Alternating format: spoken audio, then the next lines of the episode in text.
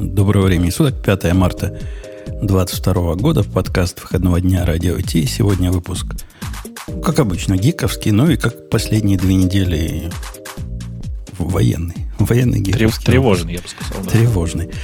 Uh, у нас uh, Грэб нету, не знаю, пока ли или, или на весь выпуск, но зато Ксюша пришла.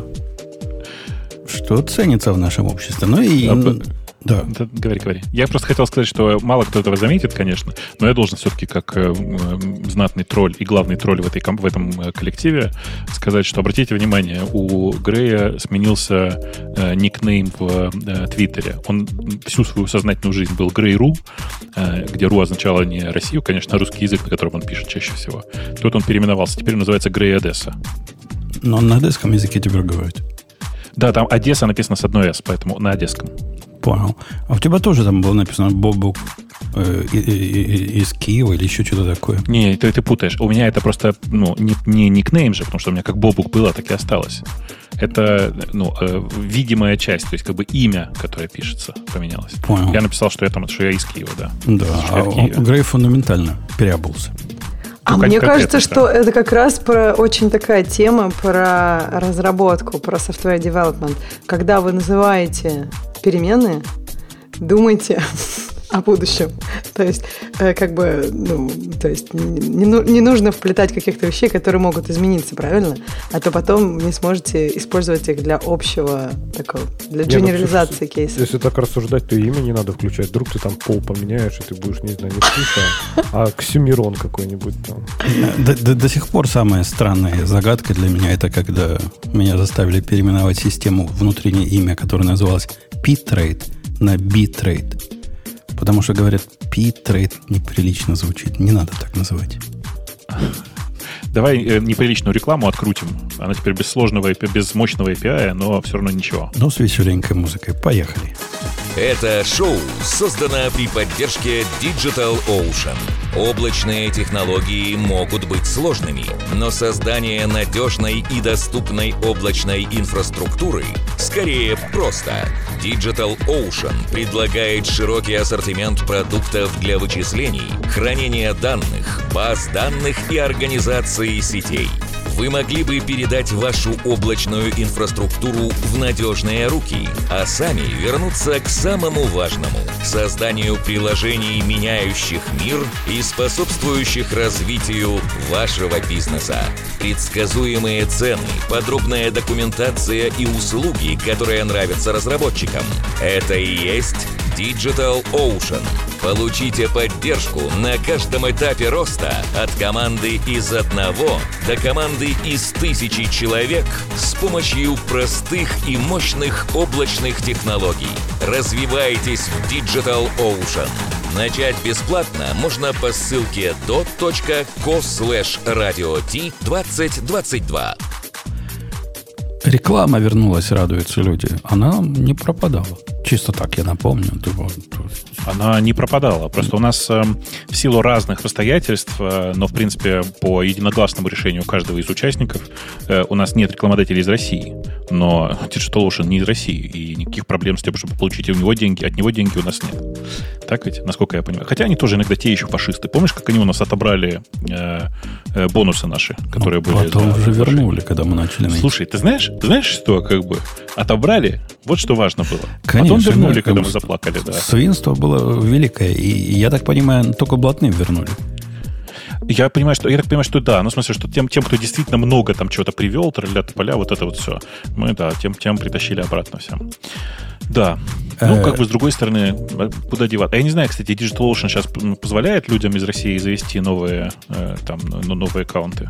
Ну, не знаю. Я, я не слышал никаких официальных заявлений, что... Но, в принципе-то, если банк под санкциями, то хотят они, не хотят, ничего с такими карточками не, не, не ну, сделают. Э, под санкциями это понятно. Я скорее о том, что э, тут рассказывают многие у нас в чате, что когда заходишь с русскими карточками, то э, банят аккаунт при регистрации. Вот как бы такое рассказывают. Ну, а я пока эту тему пытаюсь от... Слушайте, я пытался в интернете найти тему, что э, отбанили рутрекер, и на это вылазит только какой-то полнейший жесть. Ксюша, не ходи туда, не ищи вот это Вот, не, тебе нельзя такое смотреть. Что это там такое вообще? Внутрь, это только во внутренних чатиках пока. Бобок, кажется, может быть, это... Нужно, да. этот, um, потом, может, это у тебя такое? Ты у всех же поиск натренированный, может, ты там что-то другое искал я, до этого? Я написал Root Tracker News. Типа, хотел новости посмотреть. Была первая новость такая. Э, Роскомнадзор unblocked Root Tracker.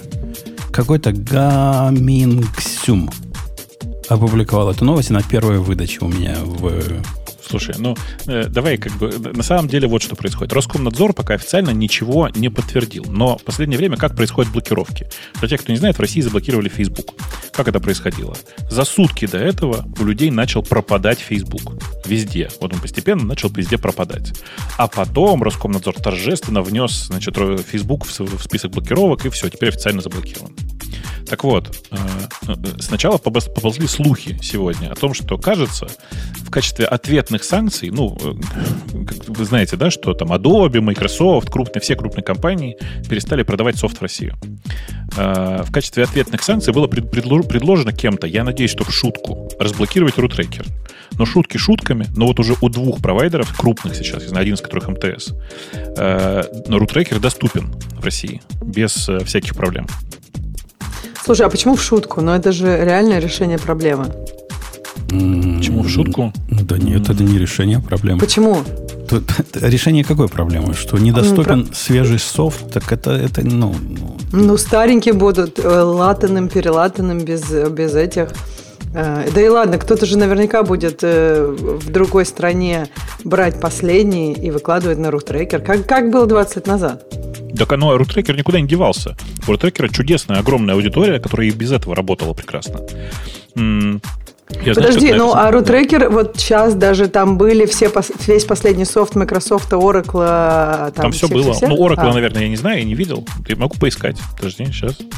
Oracle, ты бы курсы по программированию есть? Самой Oracle, самого Oracle не вижу. Да просто он нафиг там никому не, не нужен. Ну, наверное, да. Но сейчас понадобится. А, нет, есть вру, вру, вру. Есть. Нашелся. Есть. Э, 21 ну вот тебе ответ. 24. Ну, довольно Вообще, свежий, да. без шуток, без шуток. Это реальное решение проблемы. Кто-то подумал о людях. Теперь это так называется, да? Тонко-тонко прозвучало, Ксюш. Э, не, ну, решение не решение, но Ответ, ну, прямо скажем, кто говорил про несимметричный ответ из, из русских политиков? Явно несимметричный. Запад, ну, я а... боюсь, не переживет такого удара. Как это, асимметричный, да? Да-да-да. Ну, я теперь считаю, что еще должно быть не просто так, а еще кто-то из государства должен быть ответственным куратором рутрекера чтобы он приходил к администрации рутрекера и журил их за то, что что-то у вас последняя версия Oracle не выложена. Или как же так? Не, давайте. 4 глю... дня прошло. Глючит. Последняя версия Oracle глючит. Мы тут поставили на, на государственный сайт, а они, вы данные пропали. Как так? Ну, разберитесь. Поддержечку обеспечьте. Ксюша, серьезно говоря, с поддержкой вот этих продуктов, которые воруют, будет определенная проблема.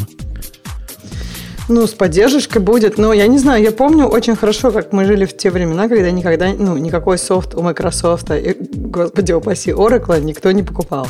Ну, то есть, э, времен, когда их покупали, ну, сколько этим временам? Ну, 10 лет, 15, наверное. Может быть, даже меньше. Ты, ты, как... ты путаешь, понимаешь, в чем дело? Я вчера имел очередной разговор с э, представителем Амазона.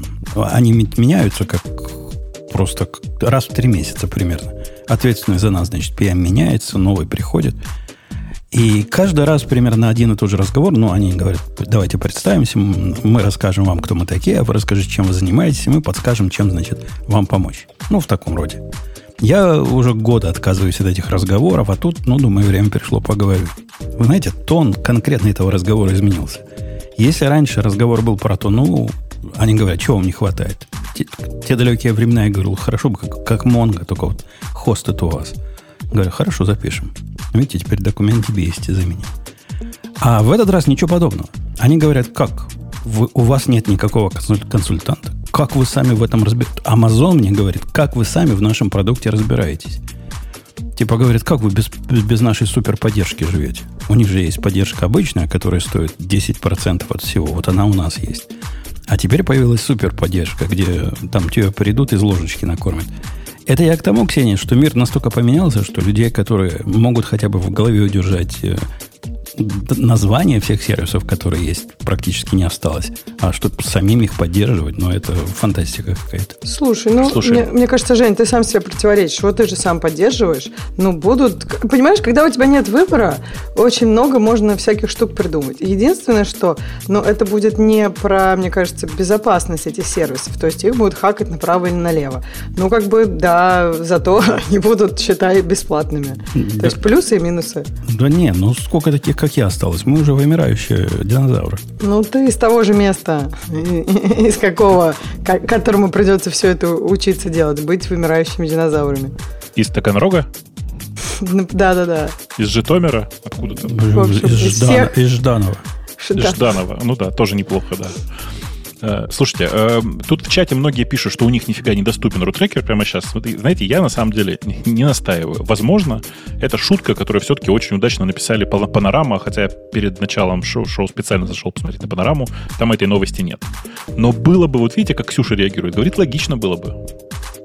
Ну, я, Слушай, я... да сделают. А вот мне кажется, что откроют. А, а что? Ну, то есть, это же все было как бы как раз э, связано с Западом. То есть, мне кажется, всю идею против вор...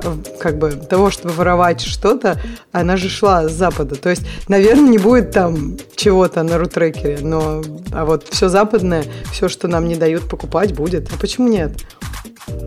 Ну, я даже не знаю, что сказать. Ну, в смысле, мне кажется, что это можно сделать, но тогда все-таки нужен не рутрекер, а отдельный гострекер. Гострекер. Просто мне кажется, если можно нарушать какие-то более серьезные базовые законы, то вот это вот воровать софт компании, которая тебе его даже не, не хочет продавать, то как бы я просто... Мне трудно поверить, что это не будет сделано. Тем, кто так поправляет меня, равно, что я не в Жданове, а в Мариуполе жил. Не, вы путаете. Я таки в Жданове жил. В Мариуполе я никогда не жил. Подожди, а где ты? Ты нам расскажи просто. Ты как-то все очень кусочно, гладко рассказываешь. Ты расскажи прям всю твою историю. Где родился, сколько где жил. А то прям как-то... Жданов это то, чем, ну, что стало Мариуполем. Но я не жил в городе, который Мариуполь.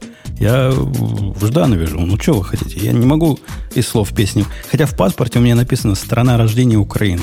Что тоже, ну, странно. Я в стране Советский Союз жил. Но когда ты, ты заполняешь это заявление по натурализации, там такой страны нет. Пришлось выбрать близкую. Да, то есть там надо выбирать это? Да. Интересно. Ну, да, а ты... разве нельзя Soviet Union? Нету, нету там такого. Там списочек прям, комбо-бокс выскакивает. А что у вас там? В смысле, ты как-нибудь знаешь, что у вас там в Мариуполе творится сейчас? Ну, говорят, так себе там прямо, прямо скажем. Так себе. Окей, ладно. Э, так, значит, ну, удар, да, удар ироничный, конечно. Запад сильно пострадает. Ну, я, я не уверен, Ксения, повторюсь, что это будет какое-то решение для хоть чего-то. И как предприятия начнут ну, на тот же Oracle активно или на какой-нибудь SAP переходить версии от, э, от RootRacker, ну там прикольно будет, да? Так там же самое-то главное не столько, ну, типа, стырить его, правильно? Действительно, не знаю, как поддержка, патчи, это же все надо будет своевременно тырить, доставлять. Так они сейчас это делают. Так тебе, же тебе там дадут, дадут Или... Oracle уже с наложенным патчем специальным, очень удобно ну, ходить туда будет. Конечно. людей, да, будет. Он, причем этот Oracle, он будет не только бесплатный, но еще и криптовалюту майнить. Конечно, и, очень, и очень удобно. в пять раз быстрее. Не, а вот тогда получается, смотрите, всякие штуки типа Apple, они же, получается, защищены от такого? Или типа все будут рутать массовые телефоны? То есть, в смысле? Apple выпилить, я не знаю, доступ к App Store. Да нет, это все сейчас сделается уже. Есть куча лайтшопов, там типа систем таких, где ты нажимаешь на кнопочку, устанавливаешь специальный сертификат. И все, и у тебя можно ставить любые а приложения типа, с Не надо, а? не надо. Нет, без, без не рута? надо. 20 а, не, ну это сертификат, подожди. Это как это эм, enterprise сертификаты. Вся эта система сделана для того, чтобы, например, какие-то корпоративные приложения ставить. Например, у тебя большая компания, я не знаю, там Oracle, да, и у тебя есть внутренний Oracle сертификат. Но эти сертификаты же можно, Бобук, отзывать. Apple будет, наверное, отзывать их постоянно. На а чье имя ты будешь? отзывать, если их отключат от интернета? Как они будут это, про это узнавать-то? Конечно. Нет, ну, понимаешь, ни одна... А, а интересно, что они будут делать вот с текущими, которые уже есть российским компаниям? Они же будут их отзывать, не будут? Не знаю, Они это же может- интересный вопрос. Это интересный вопрос, потому что одно дело выпилить App Store, другое дело какая-нибудь enterprise компания, которая, там, не знаю, у Газпрома наверняка есть сертификат. Мне, мне кажется, Есть тут много вопросов. У Яндекса есть, у Мейла есть все. Ну да. Кстати, да, Все. хороший вопрос. Это еще круче, интересно. Я, ну, про- опять же, то есть непонятно, что будет. Ну, наверное, да, просто это, это откат на 20 лет. Или на сколько? Э, Это ты видео посмотрел? Нет, а какое А, видео? Ну, видео было, где, где Нет, Путин, я сейчас... Путин говорит, откатились А. на 20 лет. Ну, типа фейк, скорее всего. А, Да, нет, ну. я, не, не- я вообще стараюсь не смотреть э, визуальную информацию. Это так, может быть, совет для кого-то. Короче, потому что там ну, гораздо больше эмоций триггерится, чем рациональное мышление. Поэтому текст, когда, ты, когда твой мозг буковки соединяет, э, рационально исключать проще. Просто для информации. Да, а, ну я просто про то, что вот я помню в студенческие годы было так, что типа, ну и как, когда iPhone появился, тоже было весело. И, ну да, будет, наверное, немножко сложнее.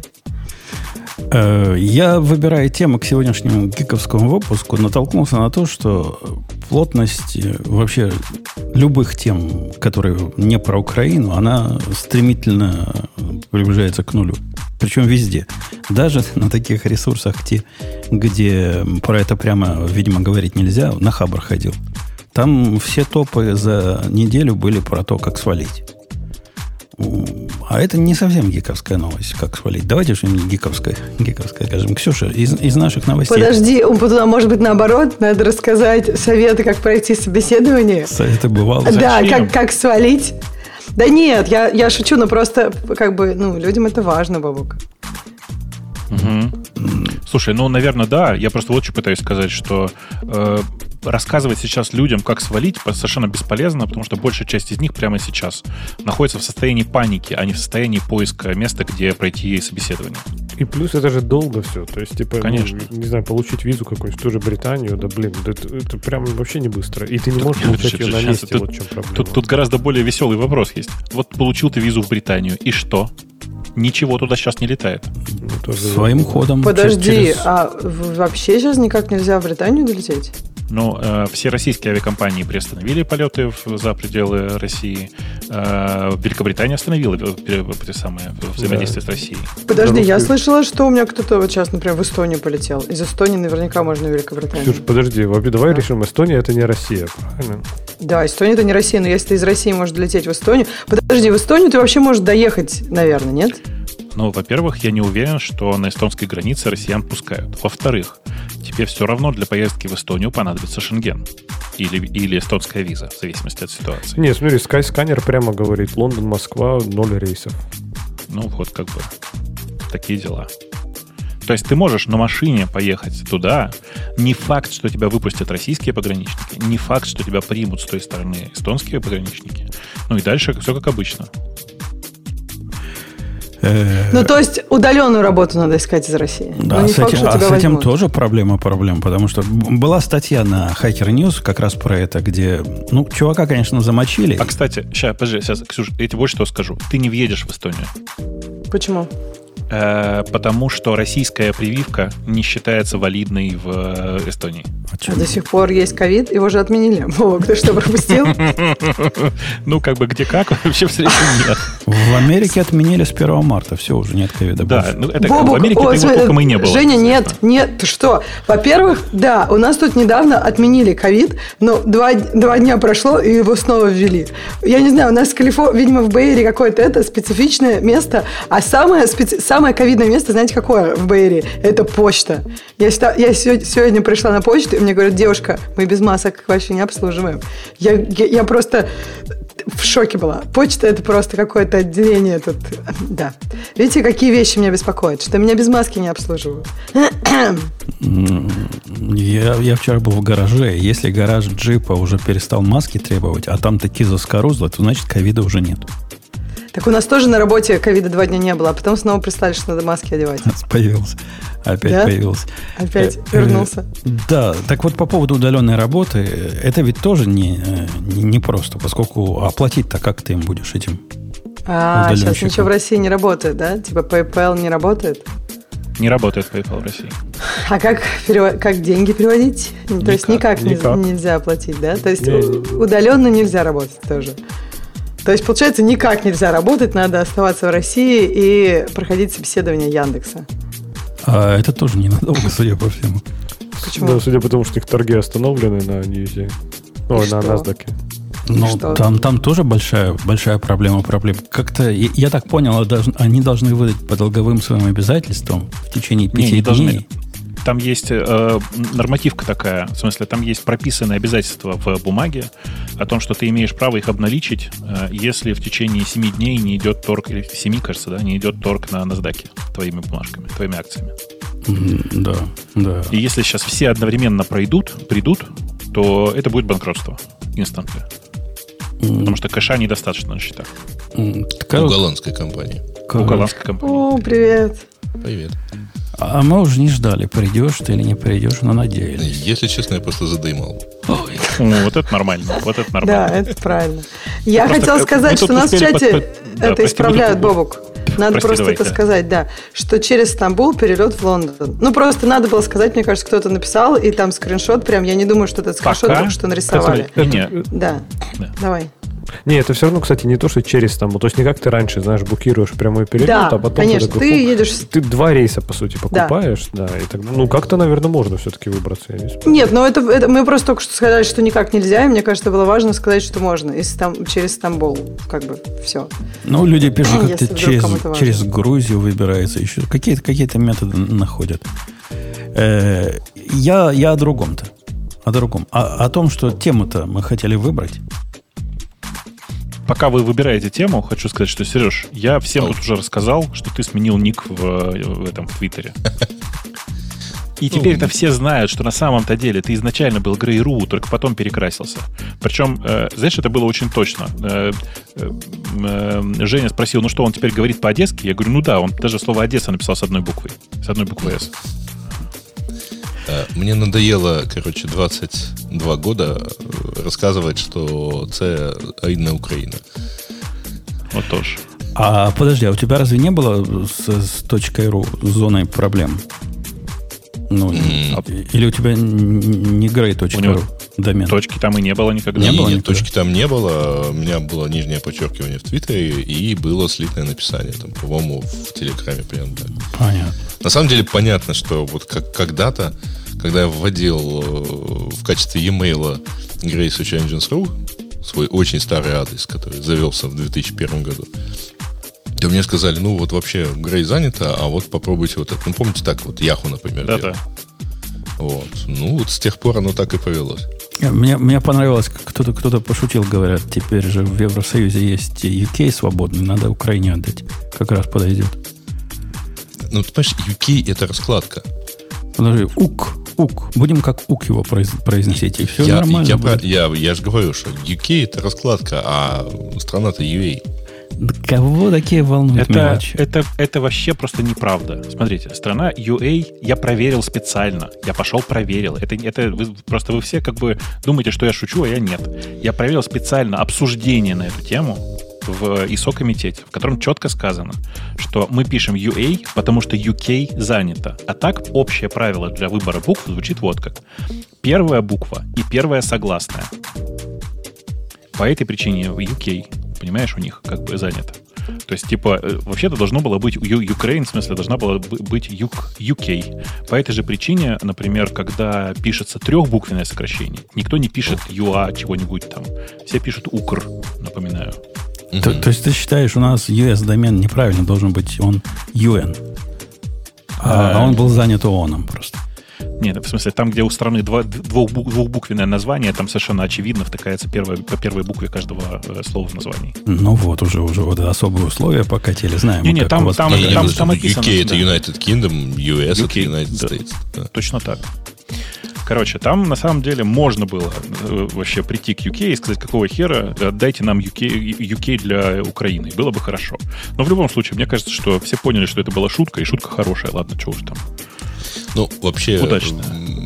Еще немножко мы просто, так сказать, по факту это дело поимем, как, э, как это правильно сказать, parent там, ну вот, поимем в вооруженные силы НАТО, и будет понятно. Что-то мне в последнее время так не нравится этот Гондурас. Ну, в смысле... Не, ну ты ж э, да, я слышал понял, это, да. это, ну, слышал эту шутку, да? Украина отказалась принимать в, в ЗСУ НАТО. Да-да-да, я, я, я и говорю, да. Мне в последнее время просто так не нравится этот гантурат, что непонятно, какой смысл вообще в нем. Ладно, что мы, давайте, давайте действительно пойдем к нормальным темам, а то мы как-то все это, мы, мы непонятно, раз, непонятно что. Разминаемся в буфете. В смысле разминки, давайте, давайте еще раз поговорим по поводу того, что бесит меня каждый день. О, да. Меня Может, тоже. от того, Давай. что вы это услышите еще раз от нас, вы, пере, вы перестанете нас с Бубоком так бесить. Потому что ну, нельзя же быть такими дебилами. Ой, слушайте, какая гиковская тема. Там, там оригинальная статья больше, чем у нас. А, не, не больше. Это такая есть. Обсуждение, обсуждение больше. Да и фразы. Обсуждение больше. Речь идет о том, что не, не, не надо здороваться, не надо вот это культур-мультур. А самое главное, если вы уж очень культурный. Кстати, я читал, не знаю, Ксюша, как у вас, а есть э, такие компании среди ваших фанговых, где если ты хай не говоришь, то тебя считают просто обидным, токсичным козлом и жалуются в, в HR. Слушайте, надо, это надо сам... сказать, что такое фанк. Думаете, все знают, что такое фанк? Да все, ну, это гиковский выпуск. Кто не знает, Хорошо, что такое фанк? ладно. Кто, кто не знает, так что нет такое же, фанк? Нет же больше фанга. Теперь уже точно. Теперь манго? Да, да, это смешно. Но, по-моему, до сих пор говорят фанк, и мне кажется, это, это правильно. При, Но вы напишите просто. нам, да, кто не знает, что такое фанк, вам в чате расскажут, если Нет, что. Он не фанк, он фанг. Ну, да, да, да, да, да. Фанк. Нет, но если вы не знаете, что такое фанк, то тоже напишите, мы расскажем и даже споем. Э, в общем, вот, не, у нас, э, ну, как бы обычно тебе пишут, здороваются с тобой, напишут сразу сообщение. То есть Конечно. вот это вот, э, мне кажется, когда кто-то пишет «хай» и больше ничего, я, если честно, даже не отвечаю. То есть, Нет. ну, как бы обычно, э, ну, как бы, когда тебе кто-то пишет, это значит, от тебя что-то надо. И если они не удосужились написать, что им надо, я обычно не отвечаю. Не, ну, подождите, бы... есть, еще, есть еще, кстати, ultimate версия этого подхода. Это британская. Они пишут «Hey, how you doing?» Типа, какие, как, как твои дела? Как выходной прошел? Погода сегодня хорошая, правда? И дальше тишина просто, и все. Я такой, да, неплохо. Че как? Я, я раньше w, WU писал в ответ на такое и знак вопроса. Но даже это перестал делать. Ну, хай, хай, и сиди сколько со своим хаем. Почти всех натренировал. И одна осталась самая упоротая, которая, которая это делает по несколько раз в день. А, там было написано в обсуждении, что это такой вариант холодного пинга. И, скорее всего, так оно и есть. Они ведь не от, э, ну, не от глупости так делают. Это такой пинг, ожидает от тебя понг, а после этого, значит, пошел основной обмен. Слушай, ну, э, э, просто там TTL обычно очень большой получается. Потому что обычно это выглядит так. Кто-нибудь пишет «Хай». Я через 5 минут, когда обратил внимание на Telegram, пишу типа «Хай», Э, и дальше внезапно случается пауза в 20 минут, потому что чувак ожидал, что я отвечу сразу. А для меня Telegram и вообще любые мессенджеры — средства асинхронного общения. А, а, синхронного, если не достаточно четко артикулировал. Ну вот хай это как раз желание той, той, той противной стороны сделать его средством синхронного общения. Э, ну, э, как бы это сказать-то? Ну, хотеть же не вредно. Пусть идет лесом сторона. сторона. Конечно. То есть для меня это как бы... У меня есть одна фраза, которая бесит меня больше, чем «хай». Э, это когда кто-нибудь пишет мне «Привет», через три минуты пишет «Не занят?» Вопросительный знак. Вот это прямо вообще у меня в голове.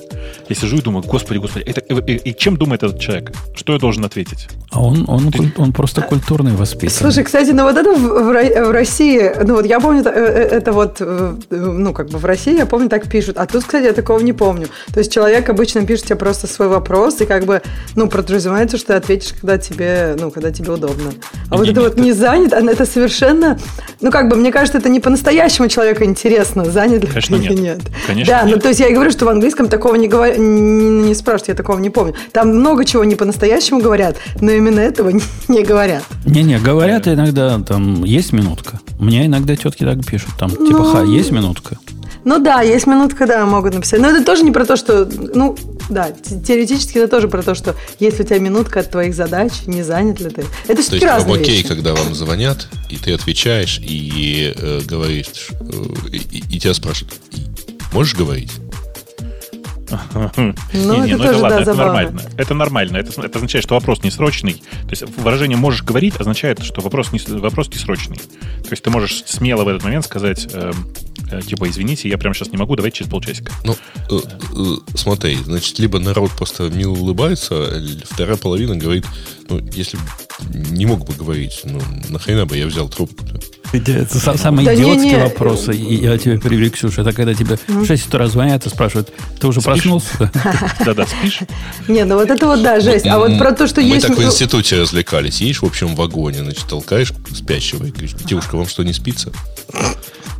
Я думала, вы это, в институте развлекались, звонили друг другу в 6 утра. Я думаю, а где у вас, откуда у вас телефоны были и все такое. Слава Нет, ну богу, да. хоть ты понимаешь. Нет, нет, нет. В общем вагоне, да. было.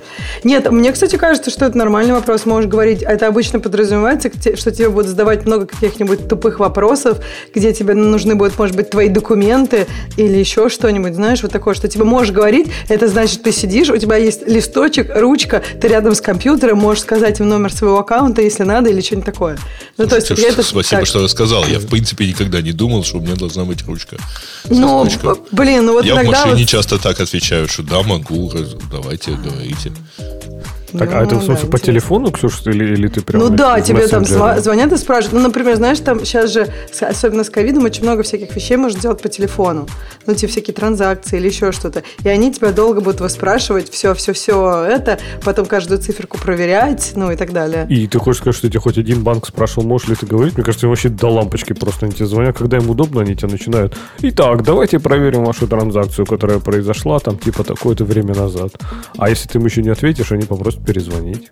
М, Не знаю, нет, мне кажется, они иногда Здесь- спрашивают, да. Здесь часто, Леха, бывает. Да. Спрашивают, сейчас удобное время? Да, да, удобно. Я говорю, время нет, Ну, у нас тоже спрашивают, что вот удобно сейчас или нет. Но это обычно в таких, знаешь, не очень обязательных моментах. То есть, если это какой-нибудь интернет-магазин, который твердо уверен, что ты что-то заказал, да, давайте проверим, что вы заказали в нашем магазине. Не, я, я, конечно, согласен с тобой, Грег. Когда за мной в военкомат бегал, они не спрашивали, удобно вам сейчас разговаривать или нет.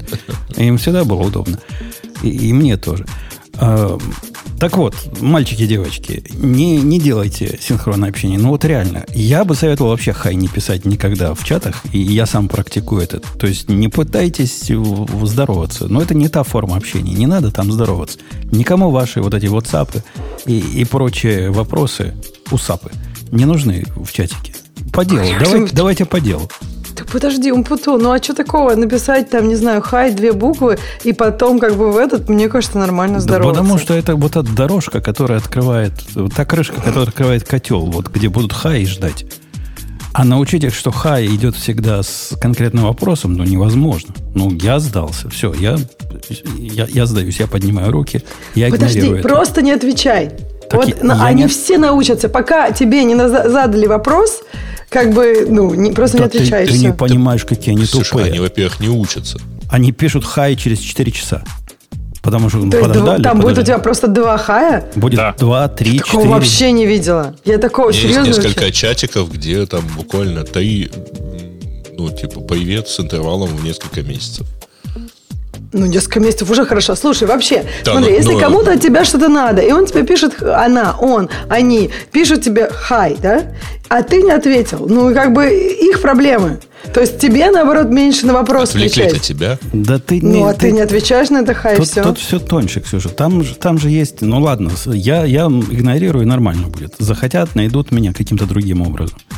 Однако в обсуждении этой статьи писали совершенно справедливо, что в принципе игнорировать хай может быть опасно. Потому что описывали случаи, когда у ч- чувака посадили на вот этот PPI, Performance PIP, Improvement Plan. Потому что, оказывается, после этого хая должно было какое-то идти описание важной задачи, а поскольку он хай не ответил, он это задание не получил, и, все пропало, и все сгорело, и вот он оказался крайним. Слушай, ну это какие-то очень сломанные процессы в этой компании, в которой это описано. Ну как кого-то можно заказать, ну как бы наказать за задание, которое человек не получал? Ну там должны быть какие-то еще... Если это было срочное задание, это должно быть, ну какие-то должны быть другие каналы. То есть это, ну, это ну, похоже на сев, да? Если там был какой-то супер важная, важная штука. Это там не, не про хай в каком-то кажуальном э, мессенджере. Должны быть другие какие-то каналы, которые которые, на которые ты отвечаешь быстро и в которых есть описание проблемы, а не хай. Конечно, должны, но их нет. Ну вот, вот ну, такая ситуация. Должны быть, а их нет. И за отсутствие ответного хая тебе могут и токсичность приписать, и нежелание с коллегами работать, и нежелание задачи оперативные брать, и отсутствие вот этой э, гибкости. Там много чего можно. Был бы человек, статья найдется. Я знаете, как э, для себя начал формулировать, что, типа, чуваки, если вы общаетесь со мной по работе, то общайтесь со мной так, как вы общаетесь в джире. Там же нет такого, что человек заводит один тикет, типа «хай» и ждет, да, пока кто-нибудь там что-нибудь поассайнит. И тогда ты начинаешь писать там дальше описание. Нет, ты же приходишь с полным описанием проблемы. Тут такая же история. Если не по работе, окей, можешь писать мне «хай», ну тогда имей в виду, что я могу ответить, когда у меня будет свободное время, там еще что-нибудь. Или не ответить вообще. Я, если честно, вообще такого, мне кажется, вот когда тебе человек пишет, ну, человек тебе описывает проблему, он обычно еще ссылку прилагает на, ну, я не знаю, у вас жира там, у нас свое. То есть на что-то. То есть писать кому кому-то, блин, без ссылки, это тоже как-то странно, потому что, ну, ты описываешь проблему и говоришь, где можно получить больше информации про эту проблему. Ну, это, Не, ну, кажется, про- проблема проблеме рознь. Ну, вот представь себе оперативную, Разные бывают, да. оперативную но... ситуацию, там процесс, который работал всегда, вдруг перестал работать, и они хотят понять, что случилось. Ну, ну, надо быть полнейшим кретином, чтобы это с хая начинать и ждать, пока я отвечу. Я вообще не представляю. Если какая-то очень срочная проблема, то, ну, на мой взгляд, во-первых, должны быть какие-то другие каналы. Ну, там, не, не знаю, сев у тебя заводится, и тебе там, не знаю, смс начинают на телефон приходить, а если там... Ну, ну, есть, должны быть каналы, когда это отказ инфраструктуры, который может компании стоит как бы денег, бизнеса и так далее. То есть это не должно зависеть на хай. Ну, это как-то странно. Ну, обычно это у, у нас это зависит от телефонного звонка, и подниму ли я трубку в 6 утра. Да, пойдут процессы или не пойдут. А я поднимаю, я честный чувак. Потому что если уж дозвонились, и если они у меня в списке тех, кому разрешено звонить до 10.30, то, наверное, конец света. В 50% конец света. В остальных 50% просто глупость какая-то. И побывал. Давайте по поводу глупости. У нас есть э, Хотя, что я, да все я. Бобок, выбери-ка тему. А то какая, какой-то, как-то я ваших притесняю. Я пошел смотреть, что там у тебя интересного есть. И пока что-то не могу ничего интересного найти. Давай обсудим, что single page applications э, были ошибкой. Давай. Где-то у тебя там есть такая статья. Выбрал, Она была выбрал, выбрал. Сейчас Hackers News унес, я помню. А откуда Она не свежая. Она не свежая. Ну, доклад... да. докладывай, что, что а не что, так ну, с SPA? Тут, мне, мне кажется, что там, там, там все просто не так с SPA. То есть нужно понимать, что SPA как таковая появилась, э, как концепция, появилась почти 10 лет назад. А, и идея была в том, что это такая страница, которую ты никогда не перезагружаешь что как бы в ней все происходит в рамках одной страницы, ну, как у тебя, например, происходит в приложении, да, у тебя же, ты же нет такого, что у тебя постоянно перезагружаются какие-то окна.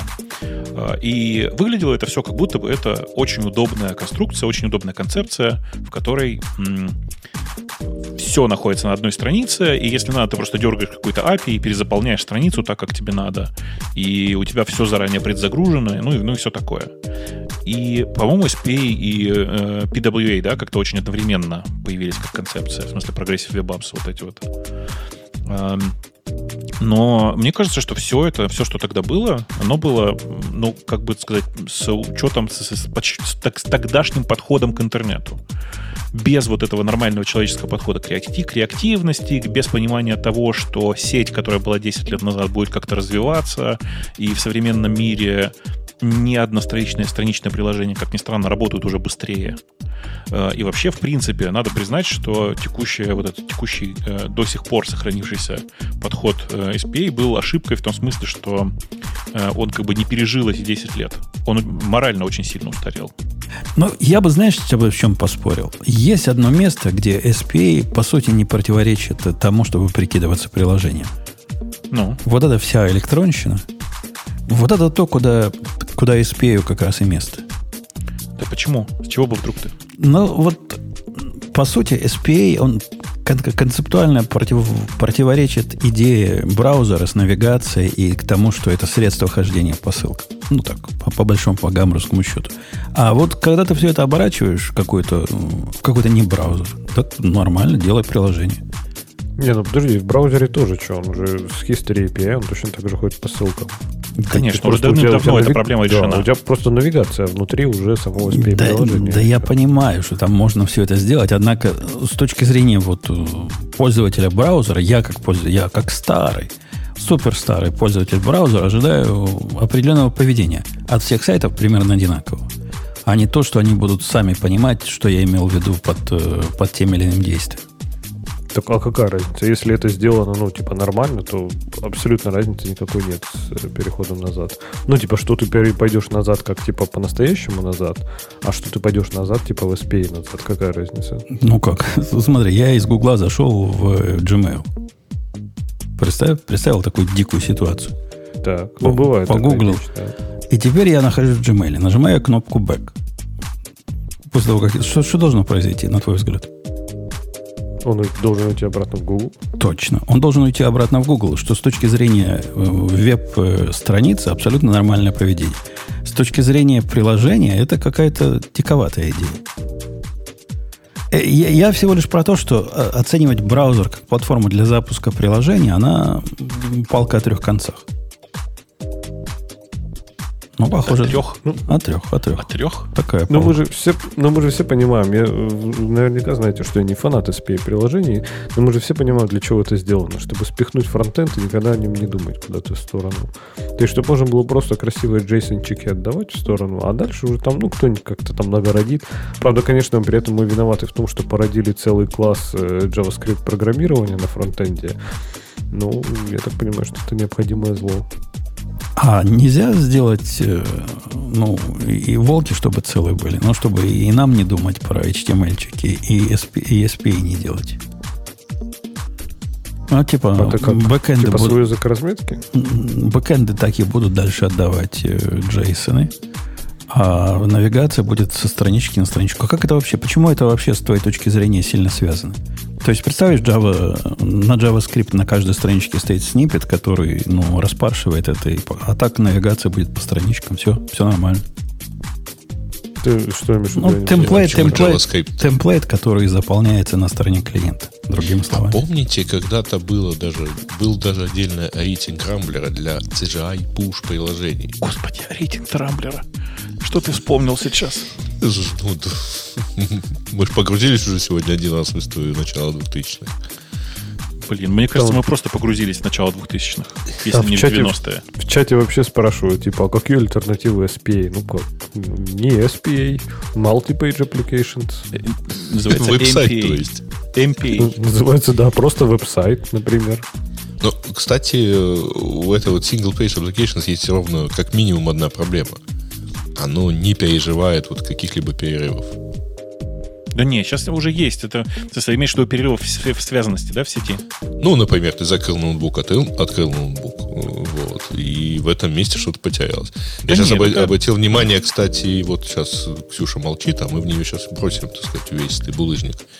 А, я регулярно в Фейсбуке такое обнаруживаю в вебном Фейсбуке, к которому Ксюша имеет очень большое отношение. Это не важно. Так Другого, фронт... более близкого человека к этому вебному Фейсбуку у нас все равно нет. Все, что у нас главное по фронту, мы знаем это. Точно. Да, она главный верстальщик в этой, в этой компании. А, так вот, ну, регулярно же э, случаются всякие смешные истории. Я а, уже все на одном, ну, там, в мобильном клиенте посмотрел, а тут захожу на ту же самую страницу в давно открытом Фейсбуке в, в браузере, а там как бы нету. Там бывает же вообще страх, страх и ужас. Когда попадаетесь такой эксперимент провести, открыть э, AWS консоль, зайти в список своих э, каких-то ресурсов, где есть проверка живучести, закрыть лаптоп, открыть лаптоп, и в, ужасе увидишь все свои ресурсы либо недоступны, либо красные, либо хакнутые. И вот такое впечатление, пока за не рефрешишь. Оно связанность потеряло, а как-то, ну как, нет связанности. Значит, все упало, все пропало. Страничка-то жива, а доступ к API закрыт. А? Вот это ужас ужасов. А вы говорите, Facebook да. какой-то. Да, слушайте, а знаете, в, в сети же большое количество сейчас разных очень юмористических эм, твиттеров и всякого такого. И я пока с вами вас слушаю, я параллельно все-таки там полистываю какой-то твиттер. А тут чудесное совершенно сообщение. Э, прям звучит как будто бы настоящее. Артемий Лебедев приступил к разработке дизайна продуктовых карточек.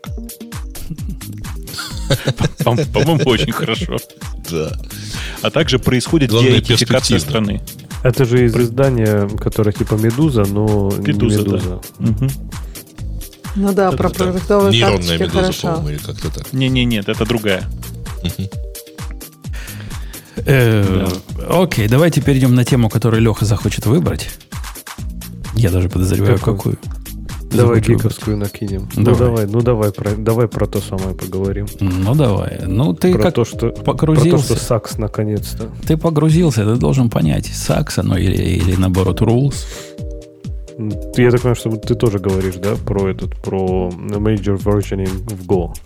Да, да, введи для вот этих типа Ксюши, фронтендеров, о чем речь-то идет. Э, речь идет о том, как версионируются пакеты в Go. И, в принципе, в Go в целом все сделано хорошо и правильно. Но вот как только ты заглядываешь в пакеты, там начинается какая-то шизофрения уже местами. И оно вроде как тоже нормально, но когда ты к этому привыкаешь. Но когда ты заходишь туда со стороны, это выглядит странно. Например, Ксюша, догадайся, как, например, представьте, есть версия пакеджа где-то, например, на гитхабе. Вот как сделать версию 2 этого пакеджа выпустить, например? Имеется в виду, Ксюша, у тебя есть версия не 0, а версия угу. 1, там 1.5. Да, да, да. И ты захотела ну. сделать калечащие изменения, ну, версия 2, не угу. просто ж так. Угу. Ну, я, я так подразумеваю, есть какой-то конфиг файл, который ты там, не знаю, обновляешь и... Нет? Почти. Тебе надо переименовать модуль просто свой. Сказать, что он теперь называется V2. Да ладно. Да, Интересно. и переименовать все импорты. Если ты, например, пользуешься этой библиотечкой, тебе надо везде переколбасить будет импорты. Хм, то есть они хотят сделать это как бы explicit, а не implicit, да? То есть потому что обычно, ну я не знаю, там в питоне, да, ты, у тебя есть какая-то библиотека, импорт ее делаешь, и ты на самом деле или там не знаешь четко, да, какая версия будет. А тут ты четко указываешь, какая версия у тебя всегда есть. Всегда будет. Ну, процесс перехода на версию 2, он, собственно, состоит обычно из двух, из, из трех шагов. По большому счету есть рекомендованный кошерный способ, я, я его в основном придерживаюсь. Есть у тебя версия 1. Ты создаешь под директорию, называешь v2, кладешь туда в v2 полную копию того, что было выше. И вот это теперь то самое место, в которое живет v2. Ну, тагами, и, тагами же можно, и, по-моему, да, еще? Нет, и кроме того, ты еще переписываешь модуля, модуля имя. Тут тоже таги, кстати, нужны в любом случае. Тагами надо объявить, потому что иначе он не найдет, как бы ты ее ни назвал. Э, с тагами, ну да, и с тагами можно. Ну, с тагами получается такой бардак. То есть была у тебя версия 1, была, была, была, потом ты переименовал модуль на версию 2 и затагировал как версию 2. То есть в какой-то момент у тебя произошел разрыв, так сказать, линейности. Э, это будет ну, определенная сложность, когда ты менять версию 1 захочешь, если исключительно тагами. Слушай, а бранчами там можно же сделать, да? То есть ты можешь создать бранч V2, в котором будет типа жить все, и который ты будешь периодически, например, ребейзить на там какой-нибудь свой, не знаю, V1, если возможно. Можно. Я, я так тоже делал, так, так тоже можно делать. Но в принципе кошерный способ, и я, кстати, согласен с кошерным. А это ведь на самом деле другой пакет, по сути. Ну, давайте относиться к нему как к другому пакету. Да, мы не идем. Новый репозиторий? Мы не идем до уровня создать новый репозиторий, но создать новый подкаталог хотя бы в репозитории. И оттуда отнести все. И там все это делать. Ну, тут тоже странно. У тебя, типа, то, что на верхнем уровне у тебя теперь будет V1, то, что у тебя на, на, в каталоге V2 будет V2, и там, я так понимаю, что они будут в большинстве случаев одинаковые, но немножко разные. В общем, со, стати, со статика этого решения, ну да, так себе, действительно. У тебя будет вечно валяться твой V1 с одной стороны, а с другой стороны, ведь у тебя есть обязательства по поддержке, так сказать, совместимости взад. Ну вот таким образом ты не очень элегантным, честно говоря, его и выполняешь. То есть в, в этом конкретном месте Go навязывает тебе не только использование языка, но еще и использование идеологии и обяз... твоих обязательств по версионированию. Нет, она не то, что навязывает. Если ты хочешь на это забить, как делают многие, ну, ты ради бога, делай версию 0.0.1. 0, 0, 2022, 03 какого-нибудь. А, а можно 2020, 2022, 01, 08?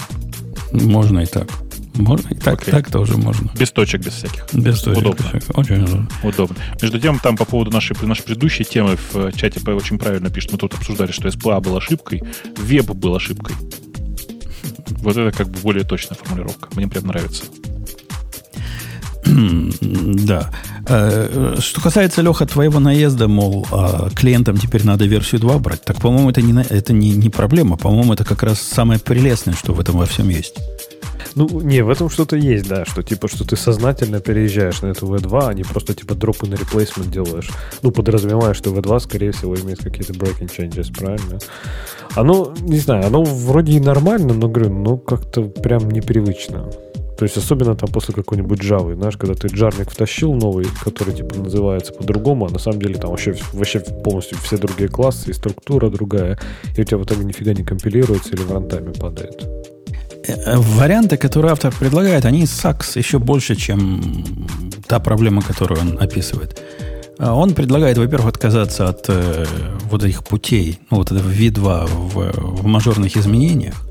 Мол, ну, хорошо, мейнтейнер должен ну, потихонечку инкрементировать версию, а с той стороны пусть клиент как-то разбирается.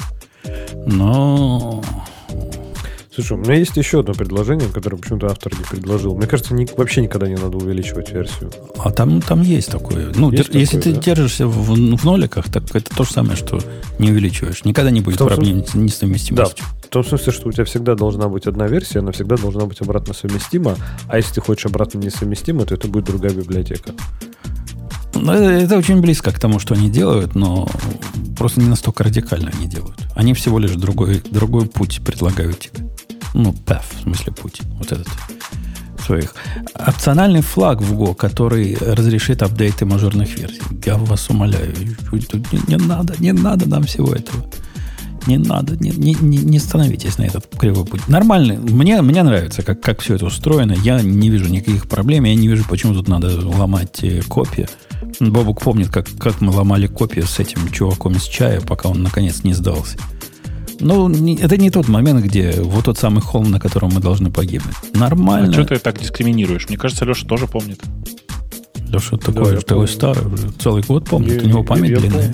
Помню, да, я помню, помню, как ты возмущался. Угрожал ему форками и прочим вот этим. Так я даже форканул, и после этого, как дело пошло, форк до сих пор есть. Шантажировал его форками. Да-да, шантаж применения, так сказать, силы. Э, чего? Он в виде, в виде такого, э, ну, такой мелкой проблемы, он говорит, ну да, действительно, если мы пойдем на поводу вот этих э, прозрачных обновлений версий, у нас возникнет иногда проблема вот этих, как называется, вот эти кристальные зависимости по-русски. Ну, когда... Типа дай, дай, Diamond, как по-русски они называются? Бриль, бриллиантовая зависимость. Я думаю, что бриллиантовая. Бриллиантовая зависимость. Да никогда такого не слышал. Ксюша специалист по русской языка. Как, как Я тоже не слышала. Бубны. Бубновые, бубновые Мне кажется, так и будет. Мне кажется, некоторые вещи просто так и есть. Ну, да, типа, типа мелкая проблема. Он, видимо, в C++ никогда не жил, для него это проблема мелкая. А так, ну, конечно, проблема, проблема мелкая. Особенно, когда твои транзитивные зависимости между собой начинают даймондиться. Ну, слушай, там тоже у Go вот эти как раз даймондовые зависимости, бубновые зависимости, там та еще головоломка. То есть ты когда читаешь, что у тебя сделает go-get-u, там прям в ответ хз. Как? А why? Ты... А, go mod why пробовал? Да он тебе полдерева там может обновить, если ты сделаешь ему там типа дашь u. Конечно, там конечно. Так, так, так надо, надо смотреть внимательно потом ваем. От чего? А там есть еще какой-то волшебный команда, которая показывает, типа, вот, а вот конкретно от чего? А, вот оно от чего. Моя какая-то старая библиотека зависит от не той версии и, и все вот такое. Не, не той мажорной версии. Короче, там, там приятно. Приятно на это посмотреть. Хотя, конечно, иногда вызывает отторопь когда, пугает, казалось пугает. бы, ты делаешь какой-то импорт, но вообще ни, ни о чем. И оказывается, что ты притащил всю библиотеку для Go Cloud к себе. Это, кстати, по-моему, половина, в половине случаев, что бы ты не импортировал, ты всегда притащишь вот этот Google Cloud. Но это же тоже, не знаю, странно. То есть, я сначала, когда только начал писать, опять же, на Go, меня это дико как-то напрягало. То есть, я понял, что а, я чувствую некомфортно, знаю, сколько у меня зависимости, особенно транзитивных. Он же все листит тебе, типа он директ и индирект все тебе пишет. А там, не знаю, привык я на джавочке, что ты создаешь свой там POM файл, да, положил туда одну зависимость. Ну, подумай, что он притащит 2 миллиона туда джарников. Ну, какая разница? Ты-то же только один туда добавил. То есть у тебя же только одна зависимость. А Go, не, он не скрывает. Говорит, не, у тебя, говорит, 150 зависимостей теперь после того, как ты один импорт сделал. И мне как-то было неуютно от этого. А оно и до сих пор мне неуютно, потому что это какой-то звоночек о том, что автор библиотеки э, захотел сделать очень универсально. То есть у него там, скорее всего, внутри адаптеры, которые умеют работать со всеми клауд-провайдерами. Ну, молодец, красава. Но мне в результате тащить теперь всех этих провайдеров к себе надо. Ну, оно же тоже странно. То есть ты часто смотришь на это, да, оно же типа как-то э, типа динамически компилится, да. То есть если ты не, заим, не, не используешь напрямую, там, например, вот этого конкретного провайдера, то ты типа не получишь в своем бинарике этого. Он же все равно идет ну, по дереву из мейна, правильно? Ну, это, это же палка о трех концах. Ты знаешь, как на практике? У него есть какая-то типа, ну, factory, не factory, но какое-то место, где он создает все это дело. И это место про, про все конкретные знает. Он, он же удобства хочет. То есть ты говоришь, хочу создать провайдер для Амазона. А он переводит, а вот он, Амазон, это в это переводится. А тут же он должен и знать, как Google перевести. Посему этот трюк не сработает. Ты, ты все утащишь во многих случаях. То есть он думает, типа, никакой трешейкинг он тогда не сделает, да? Потому что если в импортах есть, то он все равно... Конечно, он же, он же не, мысли не читает. Да. Ну да. Ну, еще больше пугающая вещь, конечно, мы, мы про это с тобой уже говорили, про то, что нет разделения на тестовые и основные зависимости. И это вот это вот, мне кажется, просто epic fail. Я понимаю там всю аргументацию, что надо использовать то же самое в тестах, что ты используешь в приложении, но это же дичь. То есть у меня совершенно разные требования, например, к э, продакшн зависимостям, которые именно в бинарник пойдут, и к тестовым. Да мне вообще наплевать на тестовые. Это, а это, это, это потому, что ты сам виноват. Потому что ты не, не живешь в духе Go. Для Go это вообще не проблема, потому что те, кто живет в духе, я тоже не живу в духе, никаких тестовой зависимости у него быть не может. Потому что тесты не пишут? Потому что пишут тесты, как положено, православно. Ну, ручками так, там типа. Хотя бы ассерт это у тебя должны ну, что-то у тебя Нет, будет. нет, ассерт это не, не путь, это не... Ифами писать? Конечно, ифами писать. Так все, ну да, да. If ну, expected не равно actual T, фатал или еще что-то. Вот так, вот так и пишешь. Как, как деды наши писали. Да. Я, я не смог это потянуть, и не зря библиотека для ассертов является самой популярной. Среди всех библиотек, использующих Go, видимо, ни один я не смог потянуть истинный путь. Но многие, многие тянут. Многие мне приносят пиары, где вот так написано, я даже не ругаюсь. Ну ладно, ну идете зеном, идите. Идите с ним дальше. Я, видимо, просветления не достиг еще. Ну, может, чем, чем Зеном? Да, да Зеном. Может, достиг... Я тут недавно достиг просветления. Я перестал врапить ошибки при помощи errors. А начал делать их принтефами с W в, в новых проектах. Так что, может, и ты туда тоже попадешь. Принтефами с W? Ну, W умеет вот эту раскручивать оригинальную ошибку. Это в Go один, не помню, 16, по-моему, появилось. Давно уже, короче. Короче, не надо врапить ошибки теперь руками. Оно умеет это делать само. Ну, просто как по-гошному. Многословненько. Многословненько. Э, окей. Окей, поговорили. Короче, не, не сакс. Ну, не сакс. Или, или sucks less. Я бы сказал.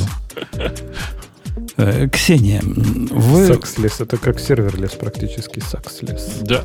Вы выбрали какую-то тему, которую Бог подсказал, дорогая, и, и думаете, что мы с вас не спросим про Кафку в результате этого. Нет, э, так и доложите. Как, какая следующая тема?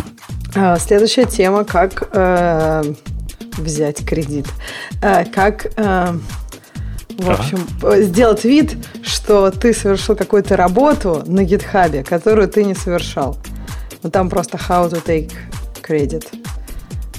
Да, расскажи. Порази, да. Поразительный Поразительная WT. история. Я вообще просто в шоке. И самое интересное, что да, GitHub говорит, работает как надо. В общем, история такая. Э, значит, э, товарищ, автор этой статьи обратил внимание, что первый комит к гиту, он на самом деле, да, написано аккаунт не Линус Торвальдс, а какой-то другой. И он посмотрел на этот аккаунт, и там в этом аккаунте вообще ничего нет. Ну, то есть парочку репозиториев. Как-то странно. И потом он нашел статью, кто-то уже об этом писал. История такая. Ты, значит, берешь, заводишь на GitHub аккаунт, пишешь туда e-mail, которого, которого на GitHub еще не зарегистрировано. И дальше ты э, как бы показываешься как автор действительно каких-то комитов, э, которые с этим e-mail были ссылке. сделаны. Да, по этой конкретной ссылке. То есть никакой верификации на этот e-mail, никакого запроса на этот e-mail не приходит. И тогда, я так понимаю, этот товарищ стал первым коммитером в Go, да, или в какой-то Go репозиторий. Нет, кажется, а, в, в, в Git. В Git. Нет, в, в гид он нашел, а потом он в, в гид он нашел. Себя, да. В гид это кто-то другой э, уже сделал. А, точно, точно, он был первым. Да, да, да он сделал да, как будто да, бы. Да. Да. да, и он написал еще раз GitHub, а они ему говорят, а работает как надо. Говорят, если вы хотите э, разобраться, где какой пользователь, хотите, э, ну, то есть э, сказать, что вот кто-то это, это вот email ваш, а пользователь не вы, то приходите, мы в поддержке вам все расскажем. Но это же странно. Так, а почему странно? То есть, ну, гит все, в гите же, типа, юзернейм, email, это просто, ну, любые текстовые поля, там все что угодно может быть. Так нет, ну а почему не верифицировать? Я не понимаю, так, неужели не, это если... будет так дорого и сложно для них э, не, верификация, не, если когда ты заводишь аккаунт? Так для верификации у тебя GPG есть. Ты хочешь верифицировать и подписывать, ну подписывай комиты. Э, Ксения, есть, есть ответ, собственно, почему так у них устроено. И, в принципе, это не от того, что они тупые и ленивые. Хотя я подозреваю, они тупые и ленивые, как, как все мы программисты. Но в виде ответа обычно говорят следующее. Говорят, а представьте какую-то организацию, которая переносит, или особенно open source проект, который какая-нибудь там дико, дикая дикость 20 лет пишется, и вот теперь они переезжают на GitHub. И что? И что мы теперь будем делать со всеми нет, теми, нет, нет. которые Тут... потеряли уже свои имейлы? Вот как, как они теперь будут э, свое авторство? Они хотят авторство свое как бы за собой оставить. А к имейлу у них доступа нет, они не могут верифицировать. А, тут дело так, в а этом. Так и самое главное, Ксюша, а как, например, вот представь ты, э, не знаю, может, я не понимаю, как это до конца работает. То есть, например, э, первый комит там был подписан вот там Керниган, да, там Керниган at belllabs.com. То есть, а как автор получил доступ к этому e-mail? Как он зарегистрировал GitHub? Так в том-то и дело, что не надо никакого... А, ты имеешь в виду как... не нужна. Да, верификация не нужна. В этом же и вопрос. Почему не нужна верификация? Я верификация понимаю... Да. То есть ты заводишь аккаунт, когда никто вообще не переживает, что тебе надо на e-mail. Ну как, ты заход, заводишь аккаунт, я не знаю, в каком-нибудь интернет-магазине, тебе, ты будешь ждать эту ссылку, она у тебя в спам попадет, и, ну, то есть и без этого тебе не дадут ничего сделать в этом интернет-магазине. А на GitHub ты заводишь аккаунт, никакой верификации не надо, и ты там такой молодец. Э, Вася Бубкин написал, не знаю, начал репозиторий Gita, Go и всего остального. Да, да. Ну, палка о трех концах. Они говорят, ну да, если есть такие проблемы в реальности, звоните нам, мы разберемся. Не уверен, как будут разбираться, но как-то, может, разберутся. Может, они Линуса там лично знают. Скажут, не, ну это, наверное, не Ван Тудор писал первый комит в гид, скорее всего. А другой чувак. А какое тут техническое решение может быть? Верификация не подходит, правильно? Поскольку как ты заверифицируешь email, которого у тебя нет? Не подходит. А как еще? Как еще провязывать, доказывать, что ты это ты, провязывать тебя с имейлами, которыми у тебя уже нет доступа, но которые у всех гитовых комитах прописаны? Так, мне кажется, дело не в e-mail, вот GPG как раз для этого есть. То есть твой ID это твоя подпись, правильно, а не твой e-mail. У тебя, ты можешь поменять e-mail, правильно? Представь, ты ну, совершенно по каким-то причинам потерял доступ к своему e-mail. А если ну, ты не подписывал уже, что делать? Тут же вопрос про то, что вот есть репозиторий там гита, есть репозиторий Go, и там эти комиты, ну, они не были подписаны, они просто email. По, по сути, они провязаны на строчку. И как бы можно либо э, разрешать верификацию, ну, либо делать верификацию, либо нет. Но вот если бы они разрешали имейлы дублирующие, это был бы, конечно, ад и Израиль. То есть, кто последний стал, того и тапки, например. Ну, вроде как так нельзя, правильно? Вы не можете Да, да, создать... можно только для имейлов, которые, которые у них не зарегистрированы, конечно. Но все равно это как-то странно, что ты можешь э, завести любой рандомный email. Может быть, наоборот, Умпутун, если, допустим, у тебя нет доступа к этому e-mail, но это ты, то ты им доказывай. Вот я тут, не знаю, работала в, этом, в этой компании, в Bell Labs, там столько-то лет, еще что, и они тебе тогда разрешают, например, не знаю, без верификации прописать тебе этот e-mail, добавить тебе его тоже. А то получается, что тут как бы, ну, получается, что тут у них как бы, ну, странно. То есть, мне кажется, они не, не тогда надо в поддержку писать, когда они... Просто для большинства людей просто сделать верификацию. Почему нет? Это будет какой-то, какие-то лишние трения. Они ведь хотят избежать лишних трений при переносе open source проектов к себе, правильно? А это явно навязанное лишнее требование. Ну, с точки зрения тех, кто... Не знаю, мне кажется, коммитит. можно такой флешмоб какой-то сделать, что все не заклеим e-mail в один какой-нибудь аккаунт, который одинаково называется, и 1 апреля можно проснуться, а на гитхабе, я не знаю, все написано Умпутуном, к примеру. Ну, не все, а, но очень многое. Но видишь, это просто это не будет сильным преувеличением, и так все написано Умпутуном. Проблема в том, все что... полезное штуками, которые я написал Умпутун, ими сложно пользоваться, потому что он сам ими не всегда пользуется. Вот Но... клевета какая. У нас просто разные use cases. Это и есть так толком не пользуется. Это просто, если вы не знаете, уже не есть отличное, действительно, без сарказма, отличное решение. Называется репрокси. Такая штука, которая позволяет вместо всякого nginx с э, э, каким-нибудь Encrypt поднять просто маленькую такую проксю, которая все делает за вас. Ну, только она в очень узком спектре как бы протестирована. И местами даже там, где протестировано... Просто Умпутун лучше работает... вас знает, что такое все делает за вас. Вот что такое все, это вот Умпутун. Она, Нет, все она, то, она, что, для нас, она, все то, что нужно было Умпутуну, она делает за вас. Да, да. Она концептуально делает все, что нужно мне, и не более того. А, а если она что-то не делает, то вам это не нужно. Либо так, вам это не Путуну нужно. это не нужно, и вам тоже не надо хотеть. Да, да, да. Просто не держите ее таким образом. Точно, неправильно ее держите. Но если вы особо доверены, я про твой не забыл. То есть я забыл про твой запрос, конечно. Но я когда-нибудь к нему вернусь. Э, что у нас хорошего, Грей? Я, пока, я пока, чтобы ты понимал, вернулся на троефик. Ну, троефик чудесный совершенно. Ну, Нет, можно было вернуться на Nginx LE, который, который твой же. Э, и в котором сильно больше можно сделать за счет того, что там, ну, как бы чуть больше гибкости. Давай аккуратно. За счет того, что это Nginx просто. Да. Слушай, не знаю, я, я, я как раз был вот ушел из-за из гибкости, ушел с Nginx. Я реально задолбался Keep Alive настраивать. То есть я, я не смог. Он просто у меня все время в какой-то момент и, и выжирал весь пул коннектов и умирал. Я хз почему. Я, я не понял. Не, не, ну то, что ты не смог настроить Nginx, тоже много о тебе говорит. Но... Не, я, возможно, я тупица. Я не как от Джависти? Ну, ты же видел, какие... какие да, подожди, Игорь, я уже сменил ориентацию на, на нормальную. На, на... Не, не, не, как, как видим по настраиванию Nginx, она ненормальная. Еще.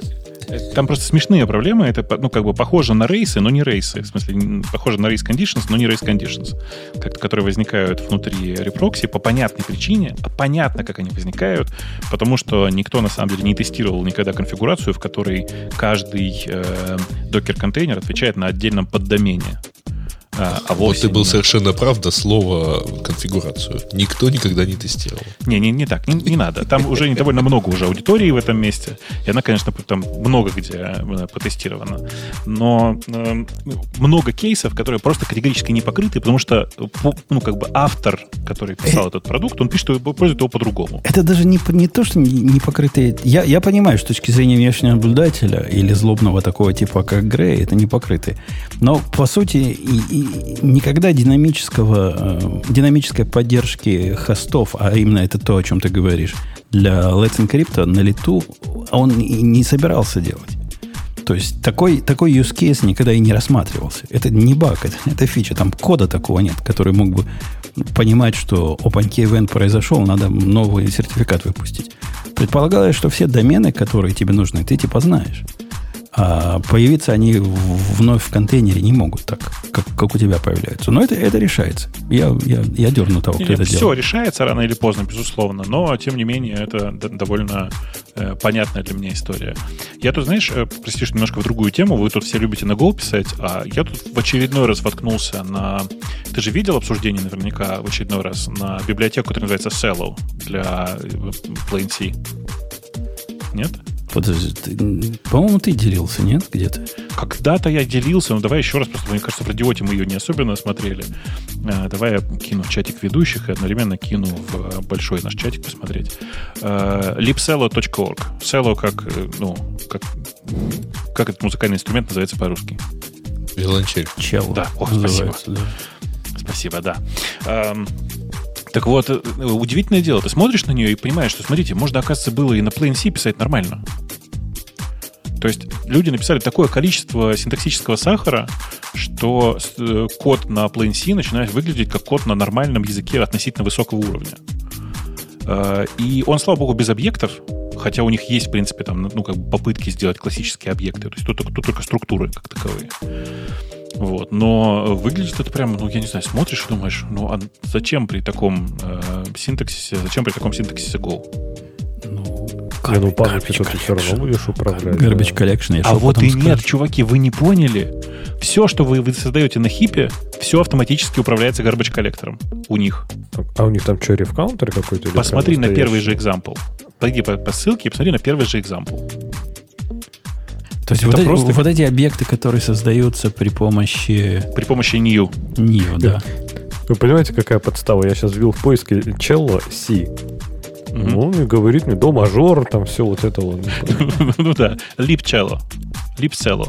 Lip. По-американски это называется село, конечно. Lipsello. Не, ну что, что, прикольная, прикольная штука. Надо что-нибудь на, на этой штуке написать. Я прямо посмотрел и думаю, блин, что-то надо написать реально. Вот именно так. То есть ты смотришь и думаешь, наконец-то на C можно писать как на нормальном языке. Там есть, ну, как бы сложности. Например, если вы посмотрите во второй пример, то там видно, что э, внутрь э, вот этих типов, типа таблица используется не просто присваивание, а специальный оператор, который называется set и get все как бы не так красиво, как мы привыкли уже, да, с современным синтаксисом. Но все равно.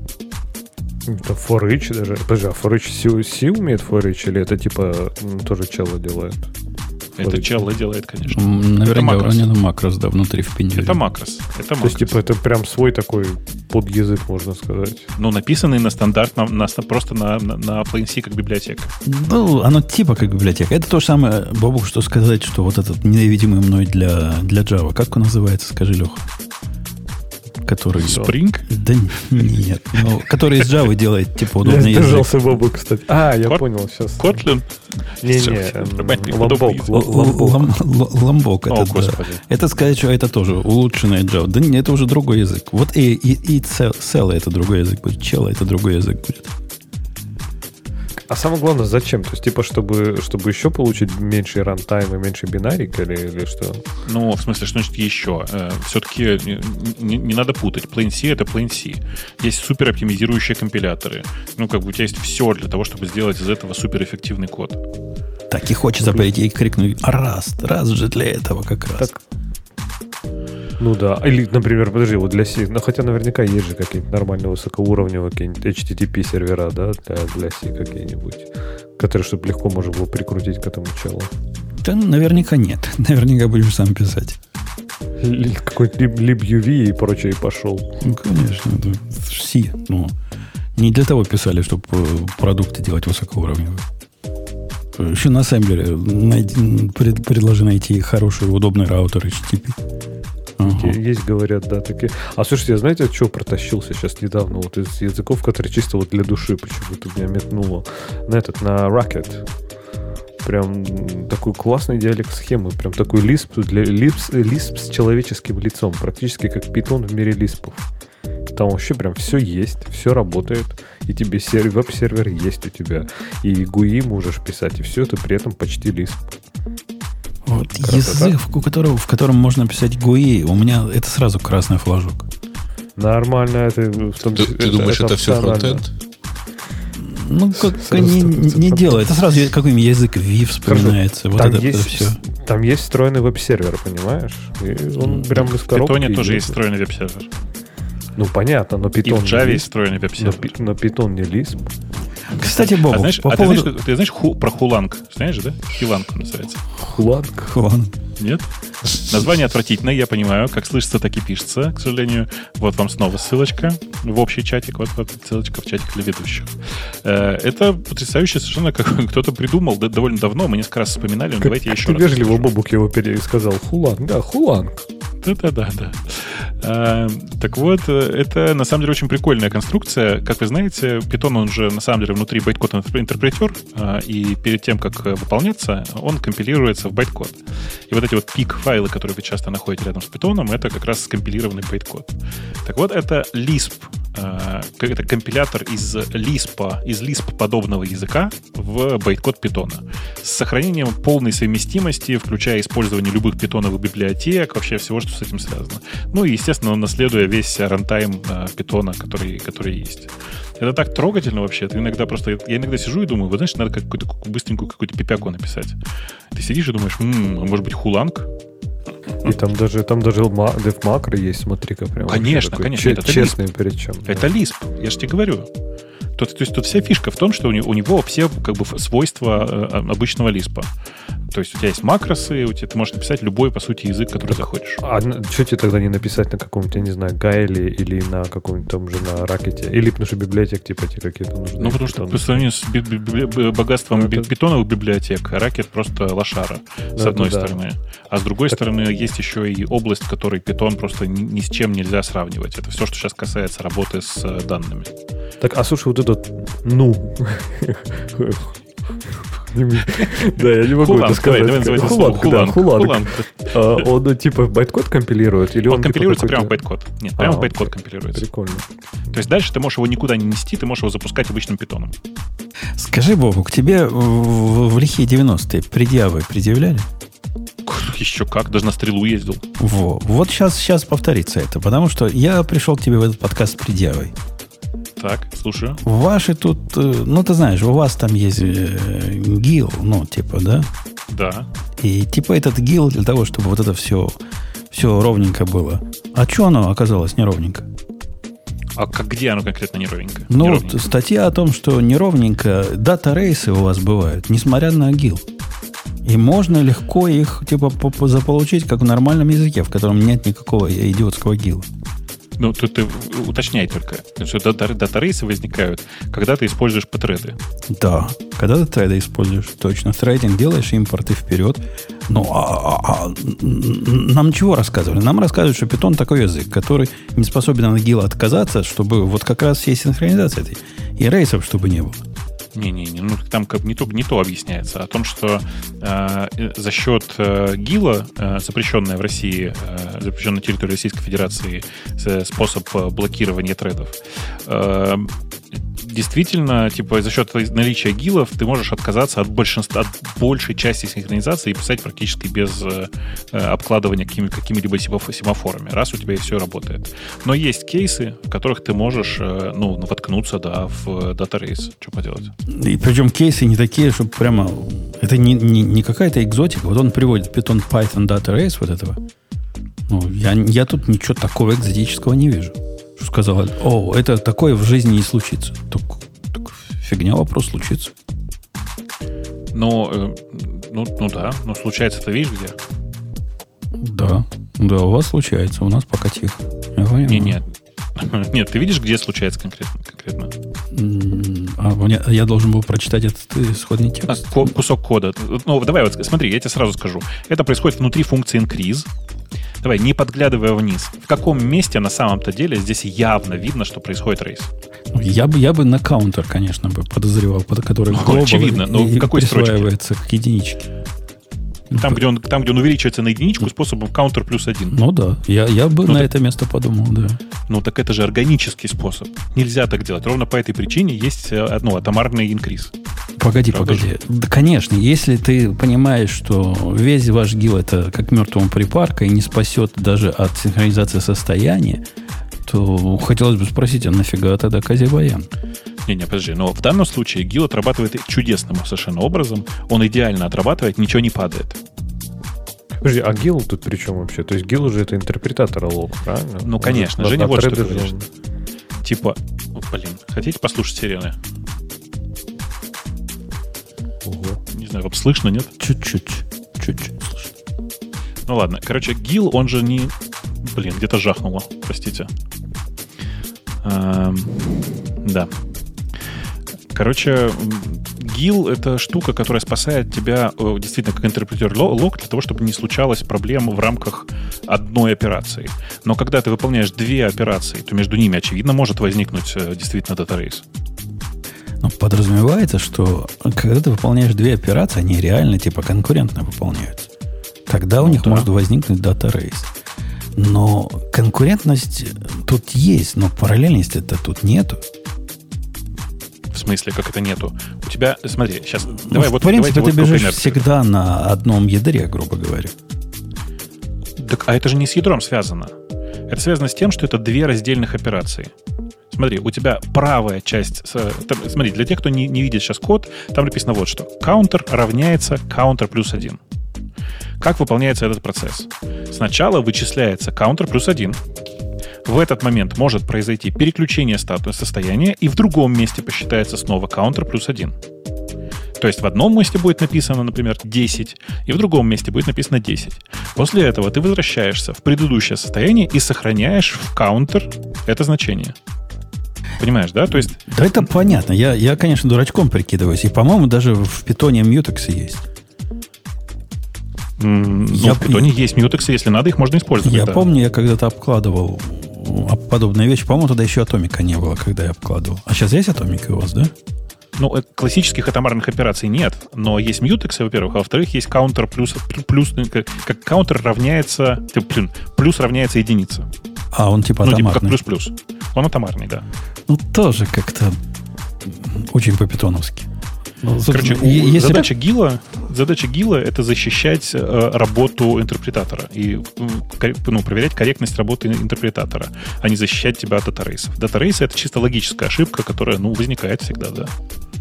Да, Ксюша, говори. Ты тоже сам со, мой пафос разделяешь, Я хотела да? сказать... Нет, я наоборот хотела сказать, ну просто как бы у каждого языка есть своя зона приложения. Вот мне кажется, питону так нормально. Да Боба, как, вот как, прям как, тебе как, не хватает? Же... Прям вот ты мьютексы каждый день юзаешь? Слушай, я использую мьютексы, но это исключительно моя перестраховка.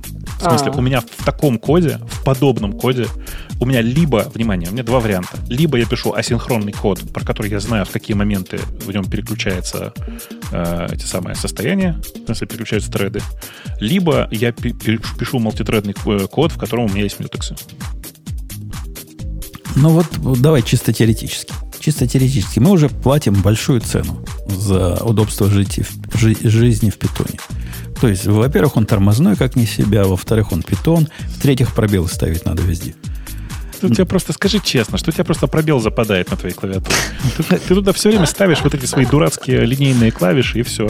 Т- Ровно поэтому. Точно, точно. Пробел у меня, кстати, всегда линейный. И поэтому, это, может, в этом суть проблемы. Окс, по поводу Конечно. линейных, я тут на, нашел для себя вот то самое, чего пытался найти с первого дня погружения в мир клавиатур. А именно, мы все знаем, что на пробел надо клавишу потуже ставить, потому что пальцем лупишь ее во все, правильно? Ну, я-то знаю. Не клавишу, пружинку. Пружинку, чтобы клавиша была потуже в результате. А вот вопрос вопросов, а что на backspace ставить? Я не мог до вчерашнего дня найти для себя адекватного ответа. Вот как на backspace-то мизинчиком, правильно? Он ну, типа да. слабый, да? Но с одной стороны. С другой стороны, видели, как, как я по нему луплю. То, то есть сильную пружинку на него поставить фигня, фигово получается мизинчиком. -то. А ты не мизинчик? Я, я обычно... Большим пальцем Если уж лупить, то... Если уж лупить, то я средним и безымянным вот, вот двумя луплю. Буквально. Вот я тоже, если ты лупишь, как можно лепить мизинчиком? Мизинчик не для а лупить. Я, я не понимаю, как ты. А я его натренировал, ну, во время стрельбы. Вообще, вообще у меня на всех э, клавишах со стабилизаторами э, в свечах стоит чуть-чуть сильнее э, эти э, пружинки. Но это, если обычная 67, то там 78. Ну да, но это для ленности делается, потому что их настроить на обычных пружинках сложнее. И я вот именно с точки зрения ощущений. Короче, я нашел для себя решение. Надо поставить на, на backspace линейный свич тоже. Но линейный свич, который не такой, как, э, ну, как вот эти блэки, а такой, как, как желтые. И поставить на него пружинку послабее чуток.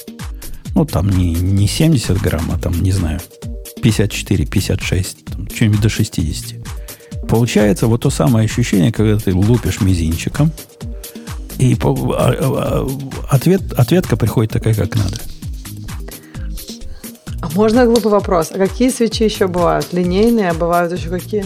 Тактильные. Тактильные. Тактильные. И кликающие еще бывают. И кликающие. Ну, кликающие, это понятно. А, и Ксюша, да, линейные это те, у которых совершенно равномерная А, а тактильные у них это будет... А у тактильных есть четкий бамп такой, вот mm-hmm. моменты, которые, после которого ты ощущаешь другое поведение свеча э, в нажатии. О, а, у, а тебя, у меня тут у тебя, совершенно шикарная смазка, вот, вот такая, которая для стабов. Э, вот, вот как у этого Wildcat прям такая вот диэлектрик грейс, все это. Ну, проблема, правда, поехала за два дня до войны. У тебя, Ксюша, ты можешь на, на своей клавиатуре понять эту разницу. У тебя все клавиши э, тактильные, но угу. вот те, которые, э, которые пробел, например, она линейная. Угу. Пробел, угу. backspace, shift, shift и вот, да, наверное? Да, наверное, так. Наверное, может даже капслок. Я капслок тоже люблю линейным делать, хотя вот зуб не дам. Да, так прикольно. Я прям сейчас смотрю, и да, прям абсолютно разные ощущения от буквы «Б», которая рядом с пробелом, и самим пробелом.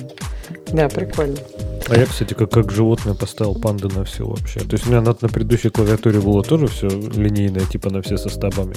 А сейчас что-то я поставил везде панды и, и вот так и живу. А у меня ну, вообще, видимо... когда я начал все это делать, оказалось, что у меня пробел просто не отбивается обратно вот на стандартных. По-моему, на 67 грамм.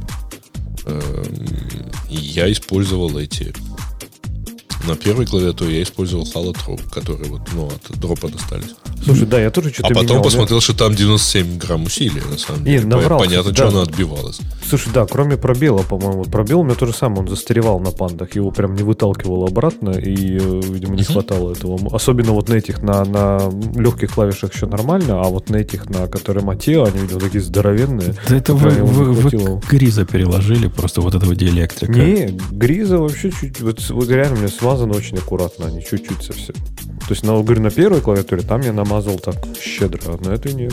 И в этом подкасте мы не можем промолчать о главной новости прошедшей недели. О том, что Холли Панды теперь будут с иксом, да? Какие они? Да, это на самом деле э, примерно недельной давности новость, но понятно, что неделю назад нас как-то это не так волновало. Э, вот. Нам надо брать.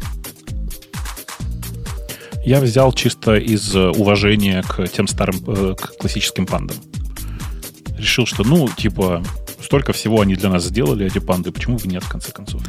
И они ведь не такие дико, дико дорогие. Те дорогие панды, если вы в те времена, когда мы с Бобуком клавиатуры, когда Бобук, ладно, я-то из новеньких, но когда Бобук собирал клавиатуру, они стоили по доллар тридцать за штучку.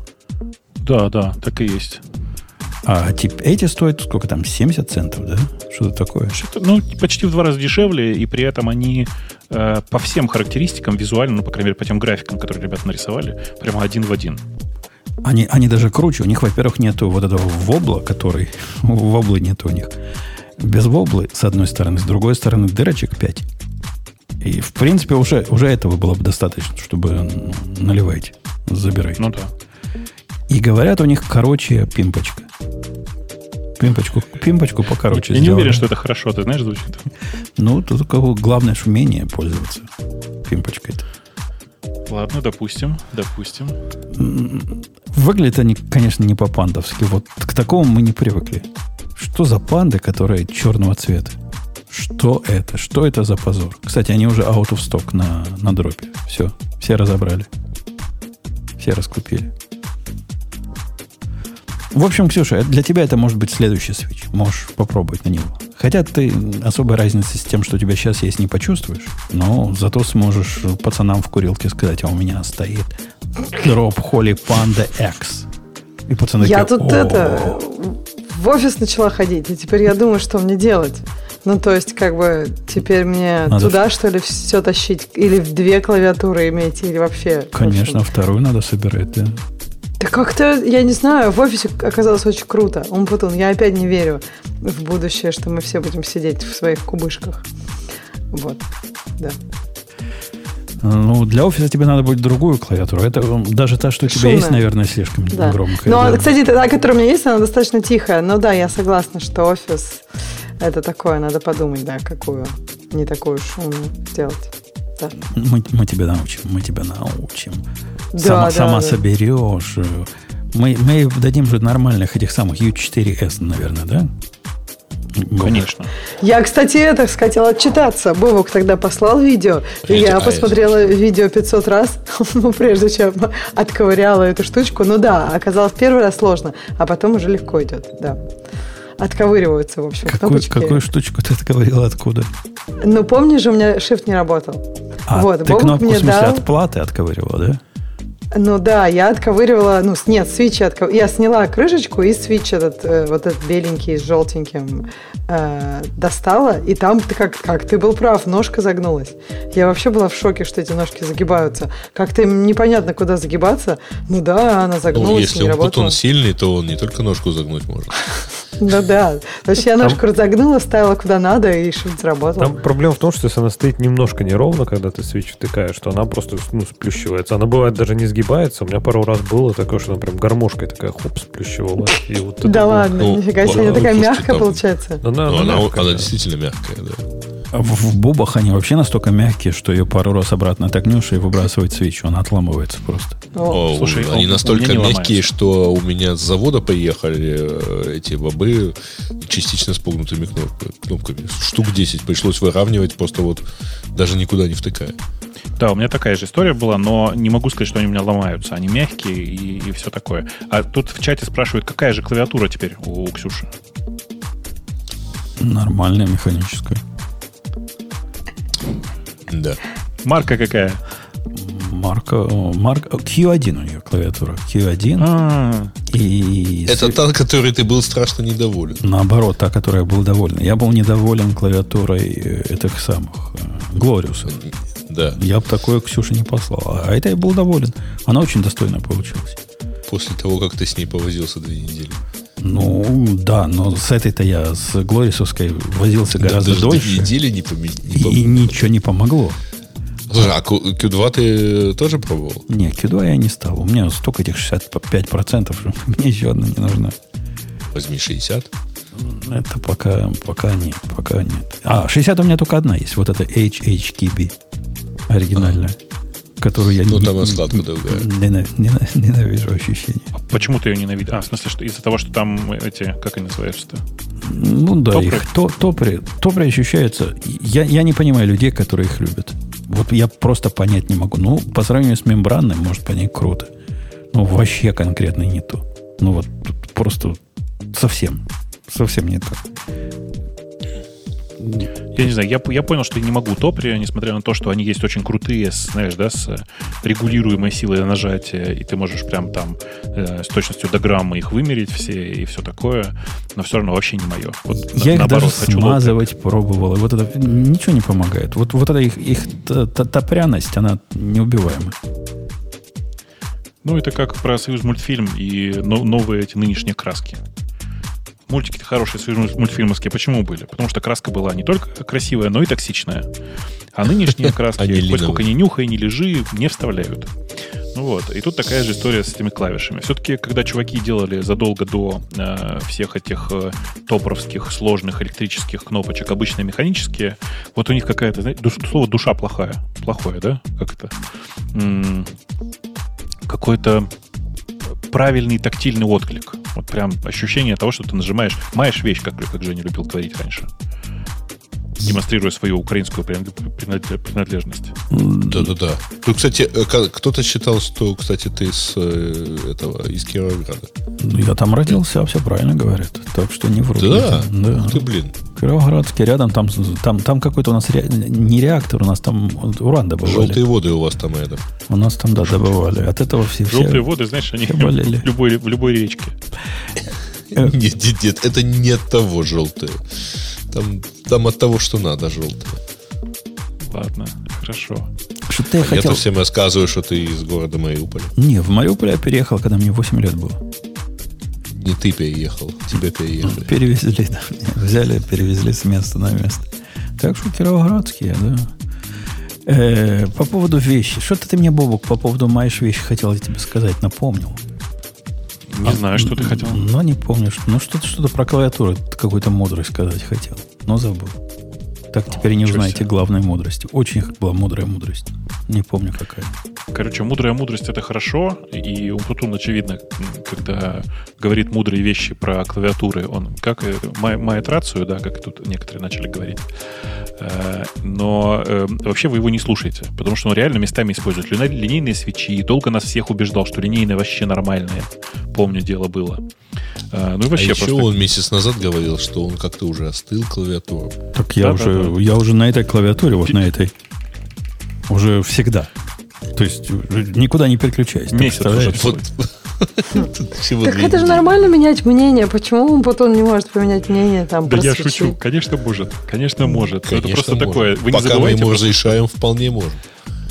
Просто многие слушают нас с задержкой в неделю, иногда в три, иногда в месяц. Поэтому вы пойдите послушайте свежие выпуски, что там Путун говорит про клавиатуры. Может оказаться, что он мнение уже поменял, а вы будете базироваться на его старом, устаревшем, так сказать, мнении. Не- Короче, нерелевантно. своевременно накачивайте апдейты. Да. Только, только с гилом будет. Мьюток составьте. Их будет хорошо. Пойдем в тему наших слушателей. А то мне еще надо погоду застать. Пойдем, Ты пойдем. ж, блин, покататься не успеешь. Слушай, ты на велосипед переходи. Так а что в темноте на велосипеде нормально? А в чем в Ты же темноте? не только погоду, надо же еще и светло. Или ты, в те- мне кажется, в темноте на мотоцикле еще страшнее, чем когда светло. В темноте еще по льду. Это просто идеально. У нас сейчас 19 градусов тепла. Как у вас практически, да. Это по Фаренгейту? Тепла же, говорю, тепла. 19 по Фаренгейту это холода. Слушай, а у нас вообще-то 14. У нас вообще-то еще такой адский ветер, что чувствуется как будто 5. У на- У нас вообще-то один чувствуется как апокалипсис. Вот. Вы не поверите, чем я вчера, Бобок, занимался. Вы меня довели, понимаешь? Вот ваши мотоциклетные меня довели до безумия практически. У меня есть автомобиль. Я, вот, джип мой, я джип уже 6 лет в этот вожу и ни разу его не мыл. Ну, есть слухи, что жена его моет, но я ни разу не мыл. А тут вчера разбирался, как мотоцикл мыть надо. Ну, вот это просто вообще дно. Я ударился об дно. Но как мотоциклы, Ксюша, заляпываются, ты бы знала. Это просто какая-то жесть. Это тебе не машину поводить. Во-первых, мотоцикл заляпается, во-вторых, спина заляпает. Что как-то не продумали с этими с боберами вашими, Бобок? Что это такое? Подожди, так а у вас это просто, наверное, это грязь какая-то на, на асфальте. У нас просто в Калифорнии ты, ты, ты хоть, ну, ты бы хотел замазаться, но Ты вообще понимаешь, Ксюша, есть такое явление, неизвестное в Калифорнии. Типа дождь, Назва- ты хотел сказать, Да. или снег. Дождь. Да. Слушай, у нас тут Потом. один раз было, вообще я была в шоке. Я А, уже э, забыла, это как это было выглядит. ско- сколько лет назад? Нет, подожди, на этой неделе был дождь, представляешь? На этой неделе был дождь. Все просто выбегали на улице и просто каждую капельку пытались гром. поймать. Короче, у меня с Амазона уже идет специальный набор для, для мытья мотоциклов. Так, Умпутун, ты А что? спины? Чтобы, нет чтобы, лимита спину, не- спины? чтобы спину не пачкать, просто жену вози сзади и все. Так у меня- куртка там такая, что не жалко, типа, она, ну, все на ней останется. Ну, фак, как на велосипеде, Ну, помните? правильный раньше? бомбер такой, да. На велосипеде проедешься, и все, и вся спина грязная. Вот тоже. Честно, ну, я не помню, э, сколько вот последние несколько лет катался вообще даже без крыльев. Э, Задняя спина, в общем, не так страдала. только Тебе передняя повезло, страдала, да? тебе, Ну, но- тебе повезло, луж не было. Я помню, у меня как-то Не-не-не, было я просто ездил так вообще. прямо совсем вот по этому, ну, как-то, не знаю, там, ну, ноги, да. Что-то, что-то, видимо, не так. Ну, хоть штаны не, в цепь не попадают, это хорошо. Нет, ну, штаны не могут попасть в цепь, потому что там Прищепку надеваешь. правильно, правильно велосипедная штука. Э, Там типа кольцо, да. А, так, э, вопросы наших слушателей. Бобук, расскажи, какая ситуация. Да вы все слышали уже, какая ситуация. Как это, помните, стреляли? Вот это. Ну, вот такая ситуация. Что происходит по матч тег? Ну, Чего все сидят люди, и работают, я думаю. Люди работают, ну не то, что так, не совсем так, потому что часть людей попросились там, типа, днем уходят в тероборону, в смысле, в смены, в смены какие-то, еще что-то. Mm-hmm. Но в целом компания старается работать, потому что э, война это здорово, ну, в смысле, что война это ужасно, безусловно, но э, есть люди, от которых ты зависишь, и ты же должен как-то зарабатывать себе на жизнь в этой ситуации. И люди работают, люди продолжают работать, э, совмещая это с э, тем, что сейчас происходит. А, а люди не уезжают? Я просто сейчас многие, слышала... Очень многие уехали. А. Очень многие уехали. Я думаю, что там типа две трети компаний смогли уехать. А, это, не, это значит, что они работают откуда-то удаленно. Да, конечно, да, да. Я конечно. слышала, что многие работают просто удаленно, и что даже некоторые компании... Вот у меня тут одна знакомая компания целиком пошла, так сказать, представителем Красного, Красного Креста. Ну, видишь, у нас очень много ребят, которые у нас очень много ребят, которые пошли там какие-то волонтеры еще куда-то, но это не снимает обязанности по работе с большинства. И даже там не так. Мы никого не заставляем сейчас работать. Но большая часть ребят приходит еще и поработать. Во-первых, переключаться надо. И работает ну, это. Ну, это да, такое. просто вот, вот эта компания, которая так вот ушла, она обычно дома строит. А, ну, понятно, да. Там на, поэтому... на удаленке не построишь ничего. И на удаленке не построишь, и вживую не построишь. Поэтому, как бы, ну, надо чем-то заниматься. Не, ну, просто сейчас, строить, сейчас строить не надо, потом, возможно, перестраивать придется. Поэтому, конечно, Зато да. потом сколько придется строить. Мне, мне, кстати, Бобу, кажется, что в наших э, областях, где сейчас головой работаешь, ну, я по себе сужу, хотя где я, где вы, э, производительность мозговой, мозговая эффективность упала. У меня конкретно упала. А у ваших наверняка тоже. Ну, конечно. Это у вас с непривычки, знаешь.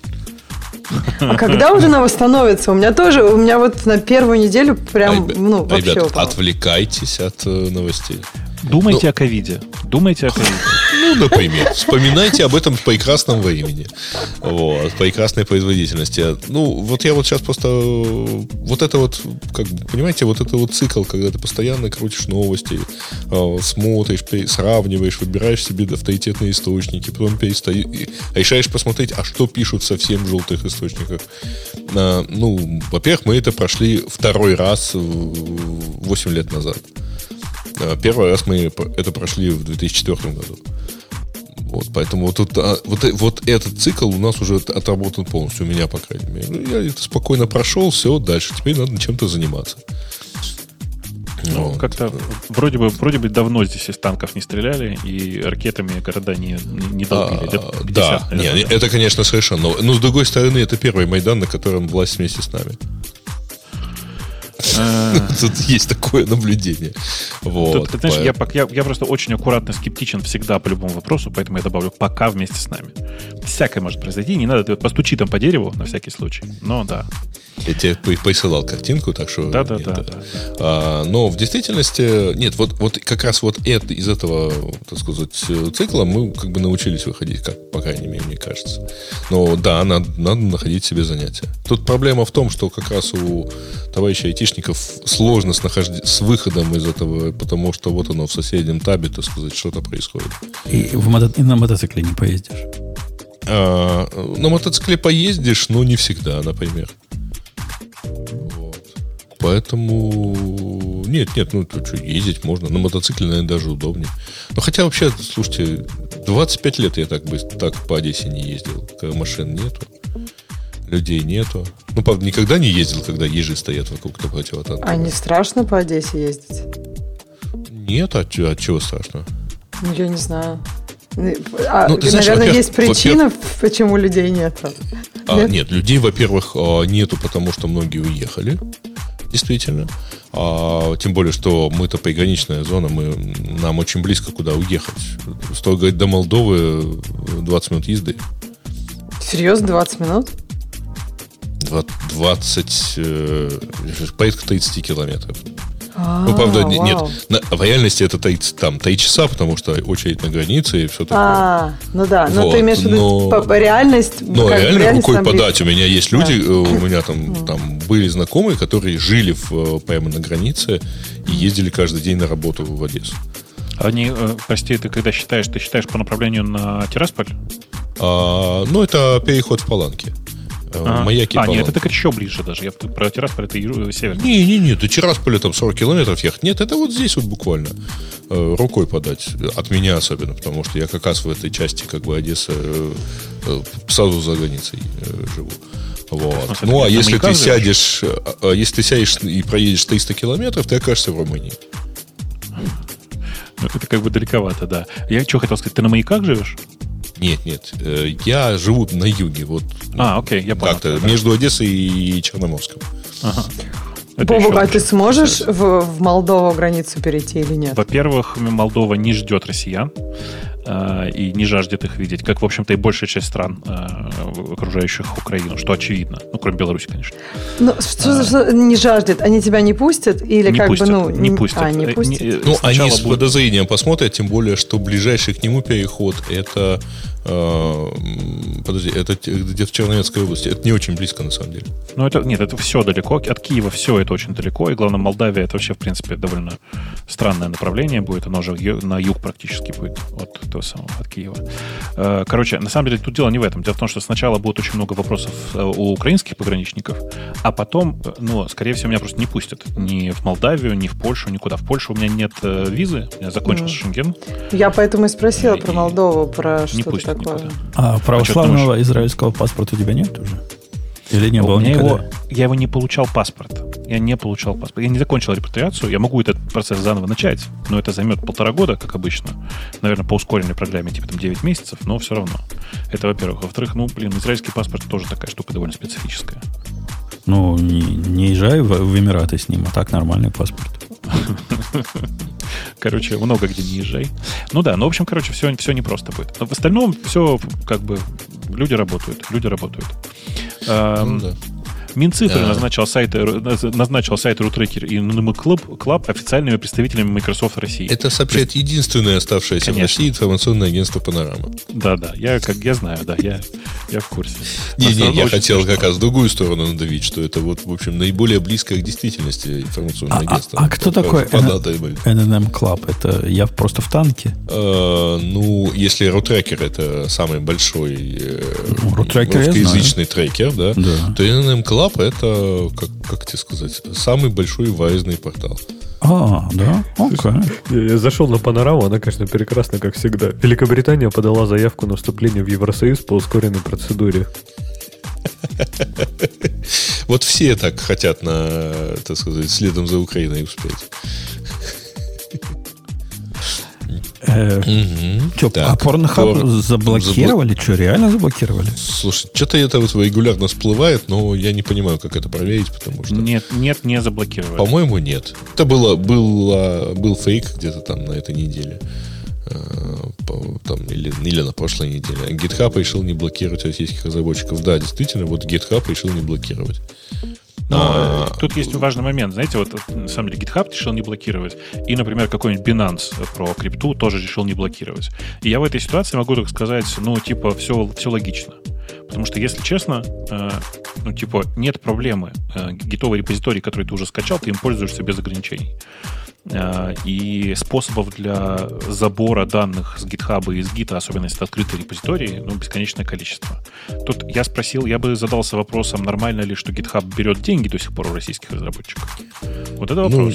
Ну, ну что ненормального. Кстати, под, под, похожие санкции довольно чистые. Ну, Э, Adobe э, решил прекратить распространение своих продуктов, при этом отозвал лицензии на Creative Cloud, которые выдавались государственным СМИ российским.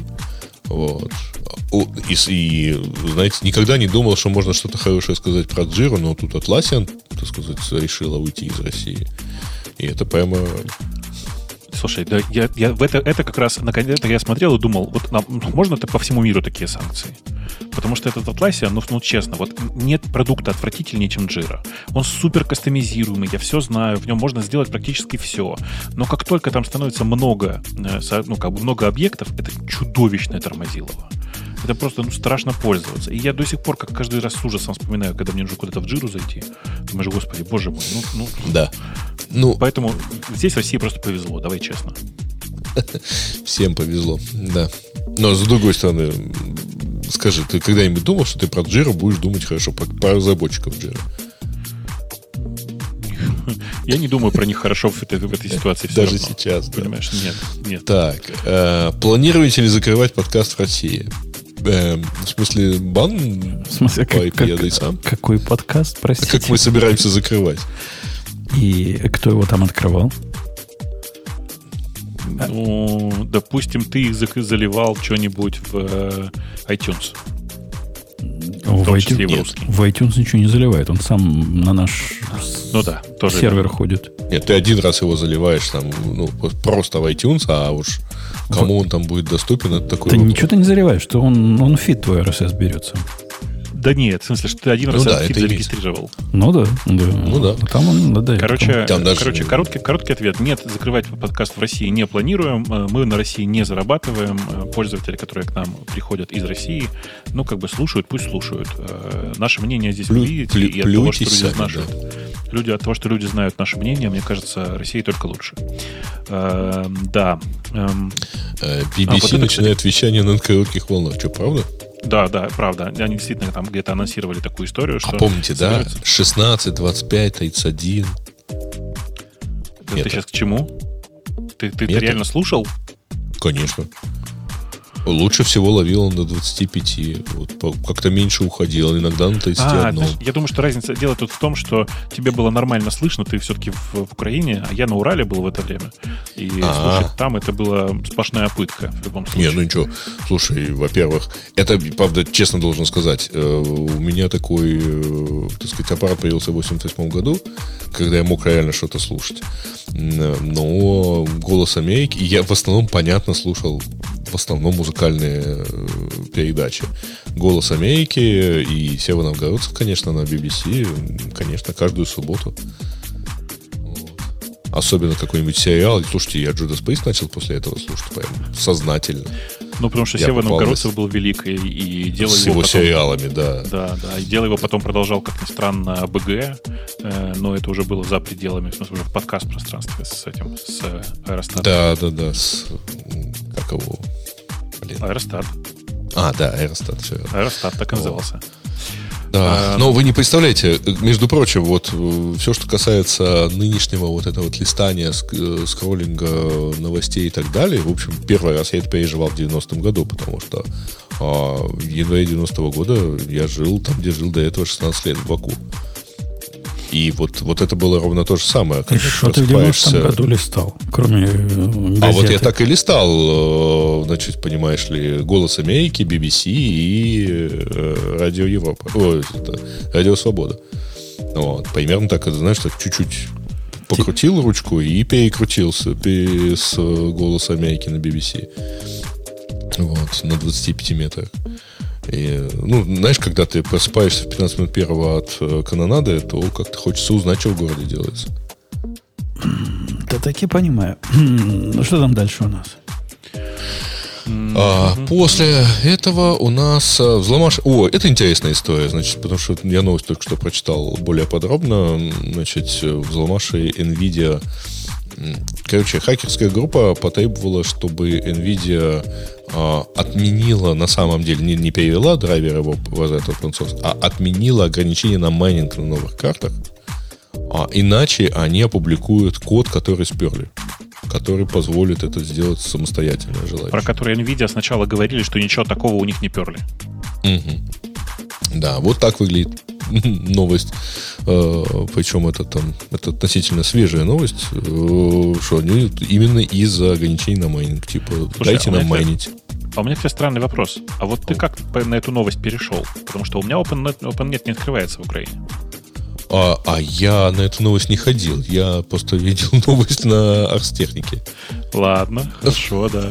Ну, Но я у меня много оригинал. тоже. Я вот сейчас уже э, даже написал Леше Экслеру, потому что его сайт у меня напрямую не открывается. Так может у вас все .ру сайты не открываются уже? Ну, не, не А, нет, у него сайт лежит где-то в... А, он у него лежит на Зеноне. И вот, судя по всему, там все плохо. Ч- Причем через Германию, VPN в Германии, через Германию у меня срабатывает. Я OpenNet открыл без всяких проблем. То есть он Я про это и говорю. я- явно целевым образом против вас. Или, Или или вы против него, или вы них. против Да. него. да. Вряд ли. Вряд ли. Наши вот так вот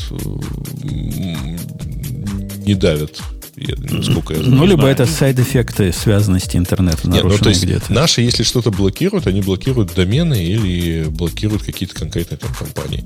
А так, чтобы они били с прицелом в конкретные дата-центры, ну, я такого еще не слышал.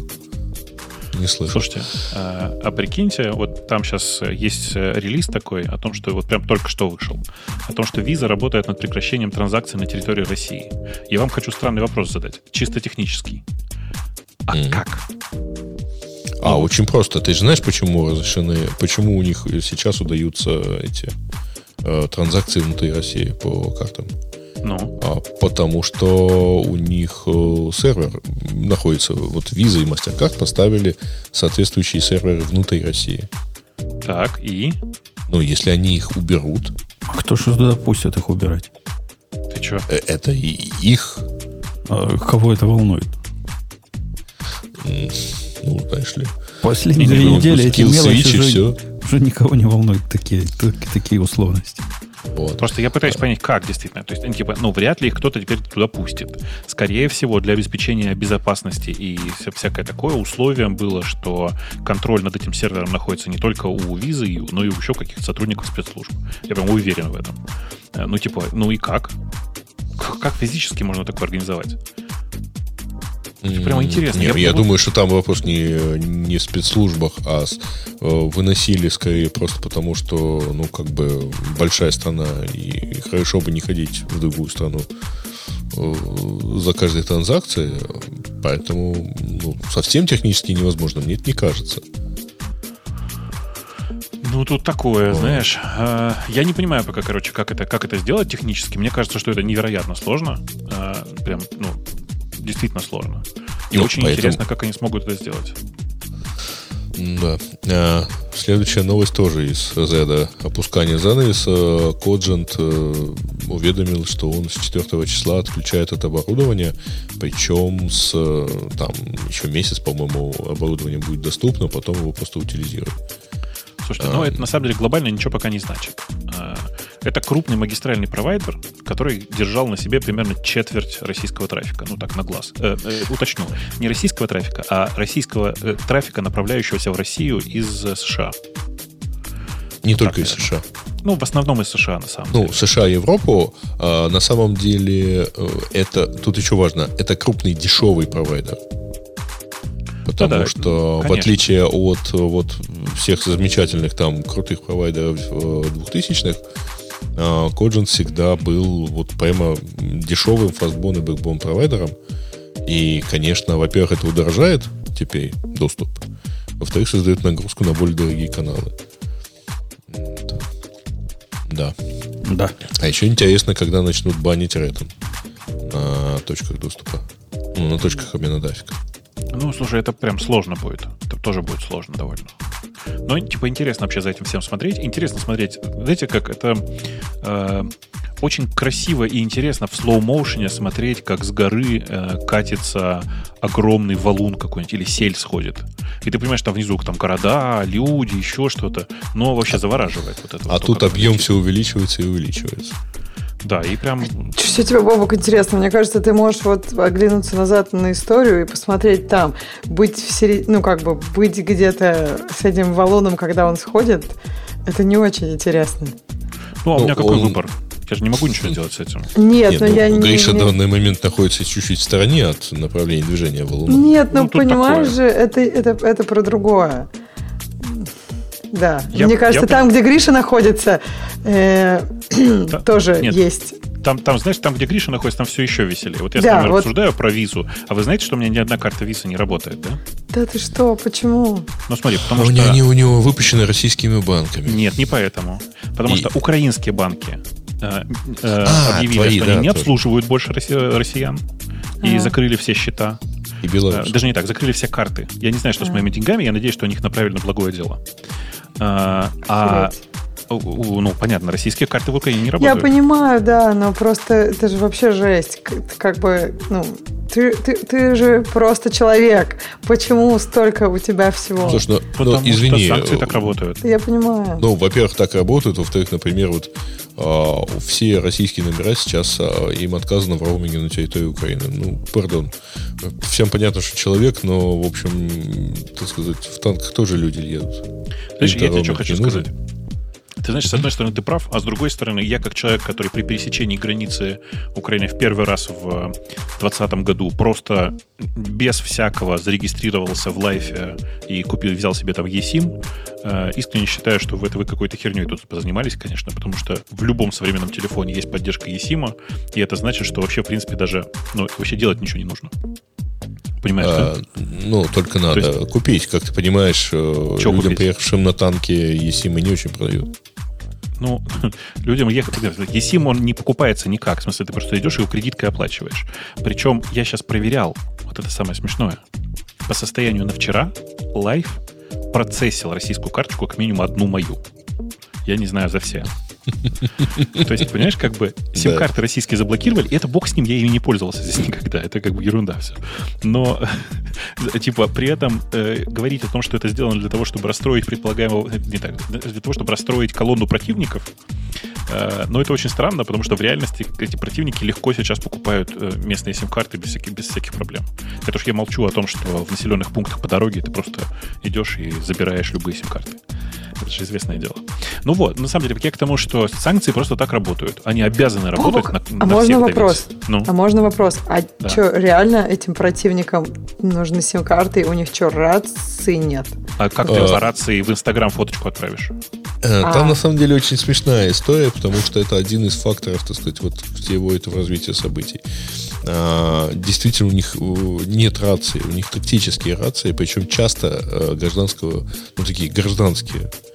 И это как-то вот, глядя на это, понимаешь масштаб распила в российской экономике, потому что, ну, реально, так сказать, ну, я не знаю, на 95% денег распилили, потому что вот, ну, э, ну, правда, вот людей захватывают в плен, значит, а он стоит в каком-то ватнике на три размера больше, у него гражданская рация, их записывают совершенно спокойно, вклиниваются к ним в переговоры, то есть вот там несколько десантников общаются, и им тут запускают гимн Украины, например, в их рацию.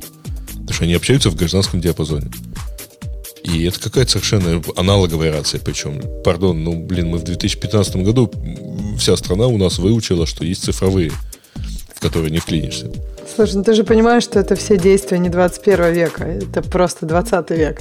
Не Э, рации э, не, не, 20 это понимаешь? Нет, нет, нет, рации современные, бауфенги, вот эти вот, которые в магазине продаются. Е MasterCard сообщил о пристановке операции в России. Хорошо. Вот. И вот это вся, вся какая-то история, вот такая вот, она вот, вот так вот выглядит. То есть ты, ты смотришь на это, ты, ты видишь табуретку, значит, потертыми веньерами внутри вроде бы современного танка, ты понимаешь, что да, вот люди 20 лет пилили. А, и более того, э, поскольку они самому главному, самое главное, в интернет не ходят, э, значит, ему папочки кладут. Вот в папочках все окей. Он до сих пор уверен, что все окей. Слушай, давай как бы вот туда сейчас опускаться не будем, потому что все-таки мы технический подкаст. Но я с тобой согласен, да. Тут спрашивают, в чем радость, что хорошего-то. Чуваки, я радуюсь не тому, что в MasterCard заблокировали в России. Я радуюсь тому, что это продолжается хроника пикирующего Б. Но в смысле, ты смотришь на это и думаешь, как бы, вот еще кусок к пошел. И это реально вызывает вот это захватывающее ощущение. Ты смотришь и думаешь, офигеть. Офигеть. Жалко, GoPro это все не снимает. Знаете, вот это прям... Я в слоу бы потом пересмотрел Ой, еще несколько раз. Таймлапсы. мне кажется, этого будет столько всего, какие-нибудь намедни 2022 года можно будет пересматривать потом еще в будет, ближайшие... Потому что, потому что на медне 2022 года будет выглядеть так. Выходит 5 часовых серий, э, которые называются «Январь». Потом 10, Хуже. которые называются «Февраль». Потом 6, 6 серий, которые называются «1 марта». Примерно так, да. Потому что, конечно, вот в этом отношении скорость развития событий феерическая. А, Народ уже сбился со счета и ведет, вот даже несмотря на то, что ведут специальные списки, какие компании, что, какие меры предпринимают, но все равно кто-нибудь приходит со словами, подождите, вот еще эти отказались. Ну, ну, подожди, это же все будет чувствоваться не сразу. Сейчас как бы люди, ну как, мне кажется, еще не осознают, да, что, это, что, эти, что это Э, хроники Люди, в принципе, не пикирующего. осознают. Ну, когда знаешь... Ну, то есть, понимаешь, вот... Знаешь, честно, когда... Это мы те, тут кто- ужасаемся, а народ в, в Икею ломанулся. Да нет, те, кто потерял работу, осознают. Ну, если А, ты, тебе Никто реально еще вчера пока объявили. не потерял э, так уж прям сильно. Почему? Вот эти вот то, что ты объяснил компании, если они делают официальное заявление, они присылают и работникам о том, что все, твоя работа, до свидания. Вот твой расчет. Э, в принципе, да. Так что В многие принципе, уже да. потеряли Но работу, кто-то ж, потеряет э, очень скоро. Ты же понимаешь, они же вот еще там неделю, две, три, они еще что-то почувствуют. Они еще пока возмущены, что у них, так сказать, в, в- Икею закрыли. в- не, ну у них вот, вот, ну, вот не хватает миндального молока для э, латы. Если, если бы мы в этом подкасте просто перечисляли бы список э, ушедших э, в небытие компаний и закрытых, то это бы заняло сутками, наверное, можно было про это говорить. Ну вот, вот там тут следующее под- под- подкинули, значит, SAP уходит, и Oracle уходит, Microsoft уходит, да сейчас будет... кстати говоря. Я думаю, если все это все это безумие еще хотя бы недельку продлится, то можно будет одной рукой посчитать, кто остался. Так что кто уходит уже не- Ну, будет нерелевантно. Жень, ты же понимаешь, что вообще-то все это, если имеешь в виду именно военные действия, оно продлится еще не одну недельку. Но вот через Вот. недельку уже обсуждать, кто ушел, смысла не будет. Ну, да, да. Э, Ну, зато будет стабильный курс, так сказать, например, того же рубля. То есть где-то там один килограмм рубля за, рублей за один доллар. Ну, курс какой надо, такой назначит. Не надо вот эти вот это нести. 60 копеек, ты же помнишь. Конечно, нормальный был курс. В газете «Известия» каждую Только доллар мог мечтать о таком курсе. Э, Ну что, давайте вспомним, что мне ехать надо, и будем потихоньку подходить к концу. Давайте. И, и ух ты, Что? Что такое? Mac Mini, на котором запись шла, вдруг выдал сообщение, вот это, знаете, страшное сообщение. А у тебя бэкап есть? Система, система Application Memory говорит, Force Quit чего? Предлагает Audio Hijack. Не, не будем. Clean, clean, clean Fit предлагает. Нет, тоже не. Вот Docker Desktop можно, наверное, да? Google Chrome тоже нельзя. Э, App Store. О, App Store, наверное, нормально. Force Quit. Я думаю, что этот Docker остановишь, все нормально будет. Ну, ладно. Э, давайте проиграем нашу прощальную музыку и, надеюсь, до следующей недели услышимся. Все в полном Да, составе. куда же мы денемся? Пока. Мгм, Пока. Это шоу создано при поддержке Digital Ocean. Облачные технологии могут быть сложными, но создание надежной и доступной облачной инфраструктуры скорее просто.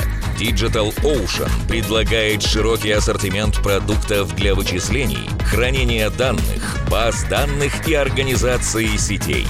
Вы могли бы передать вашу облачную инфраструктуру в надежные руки, а сами вернуться к самому важному – созданию приложений, меняющих мир и способствующих развитию вашего бизнеса.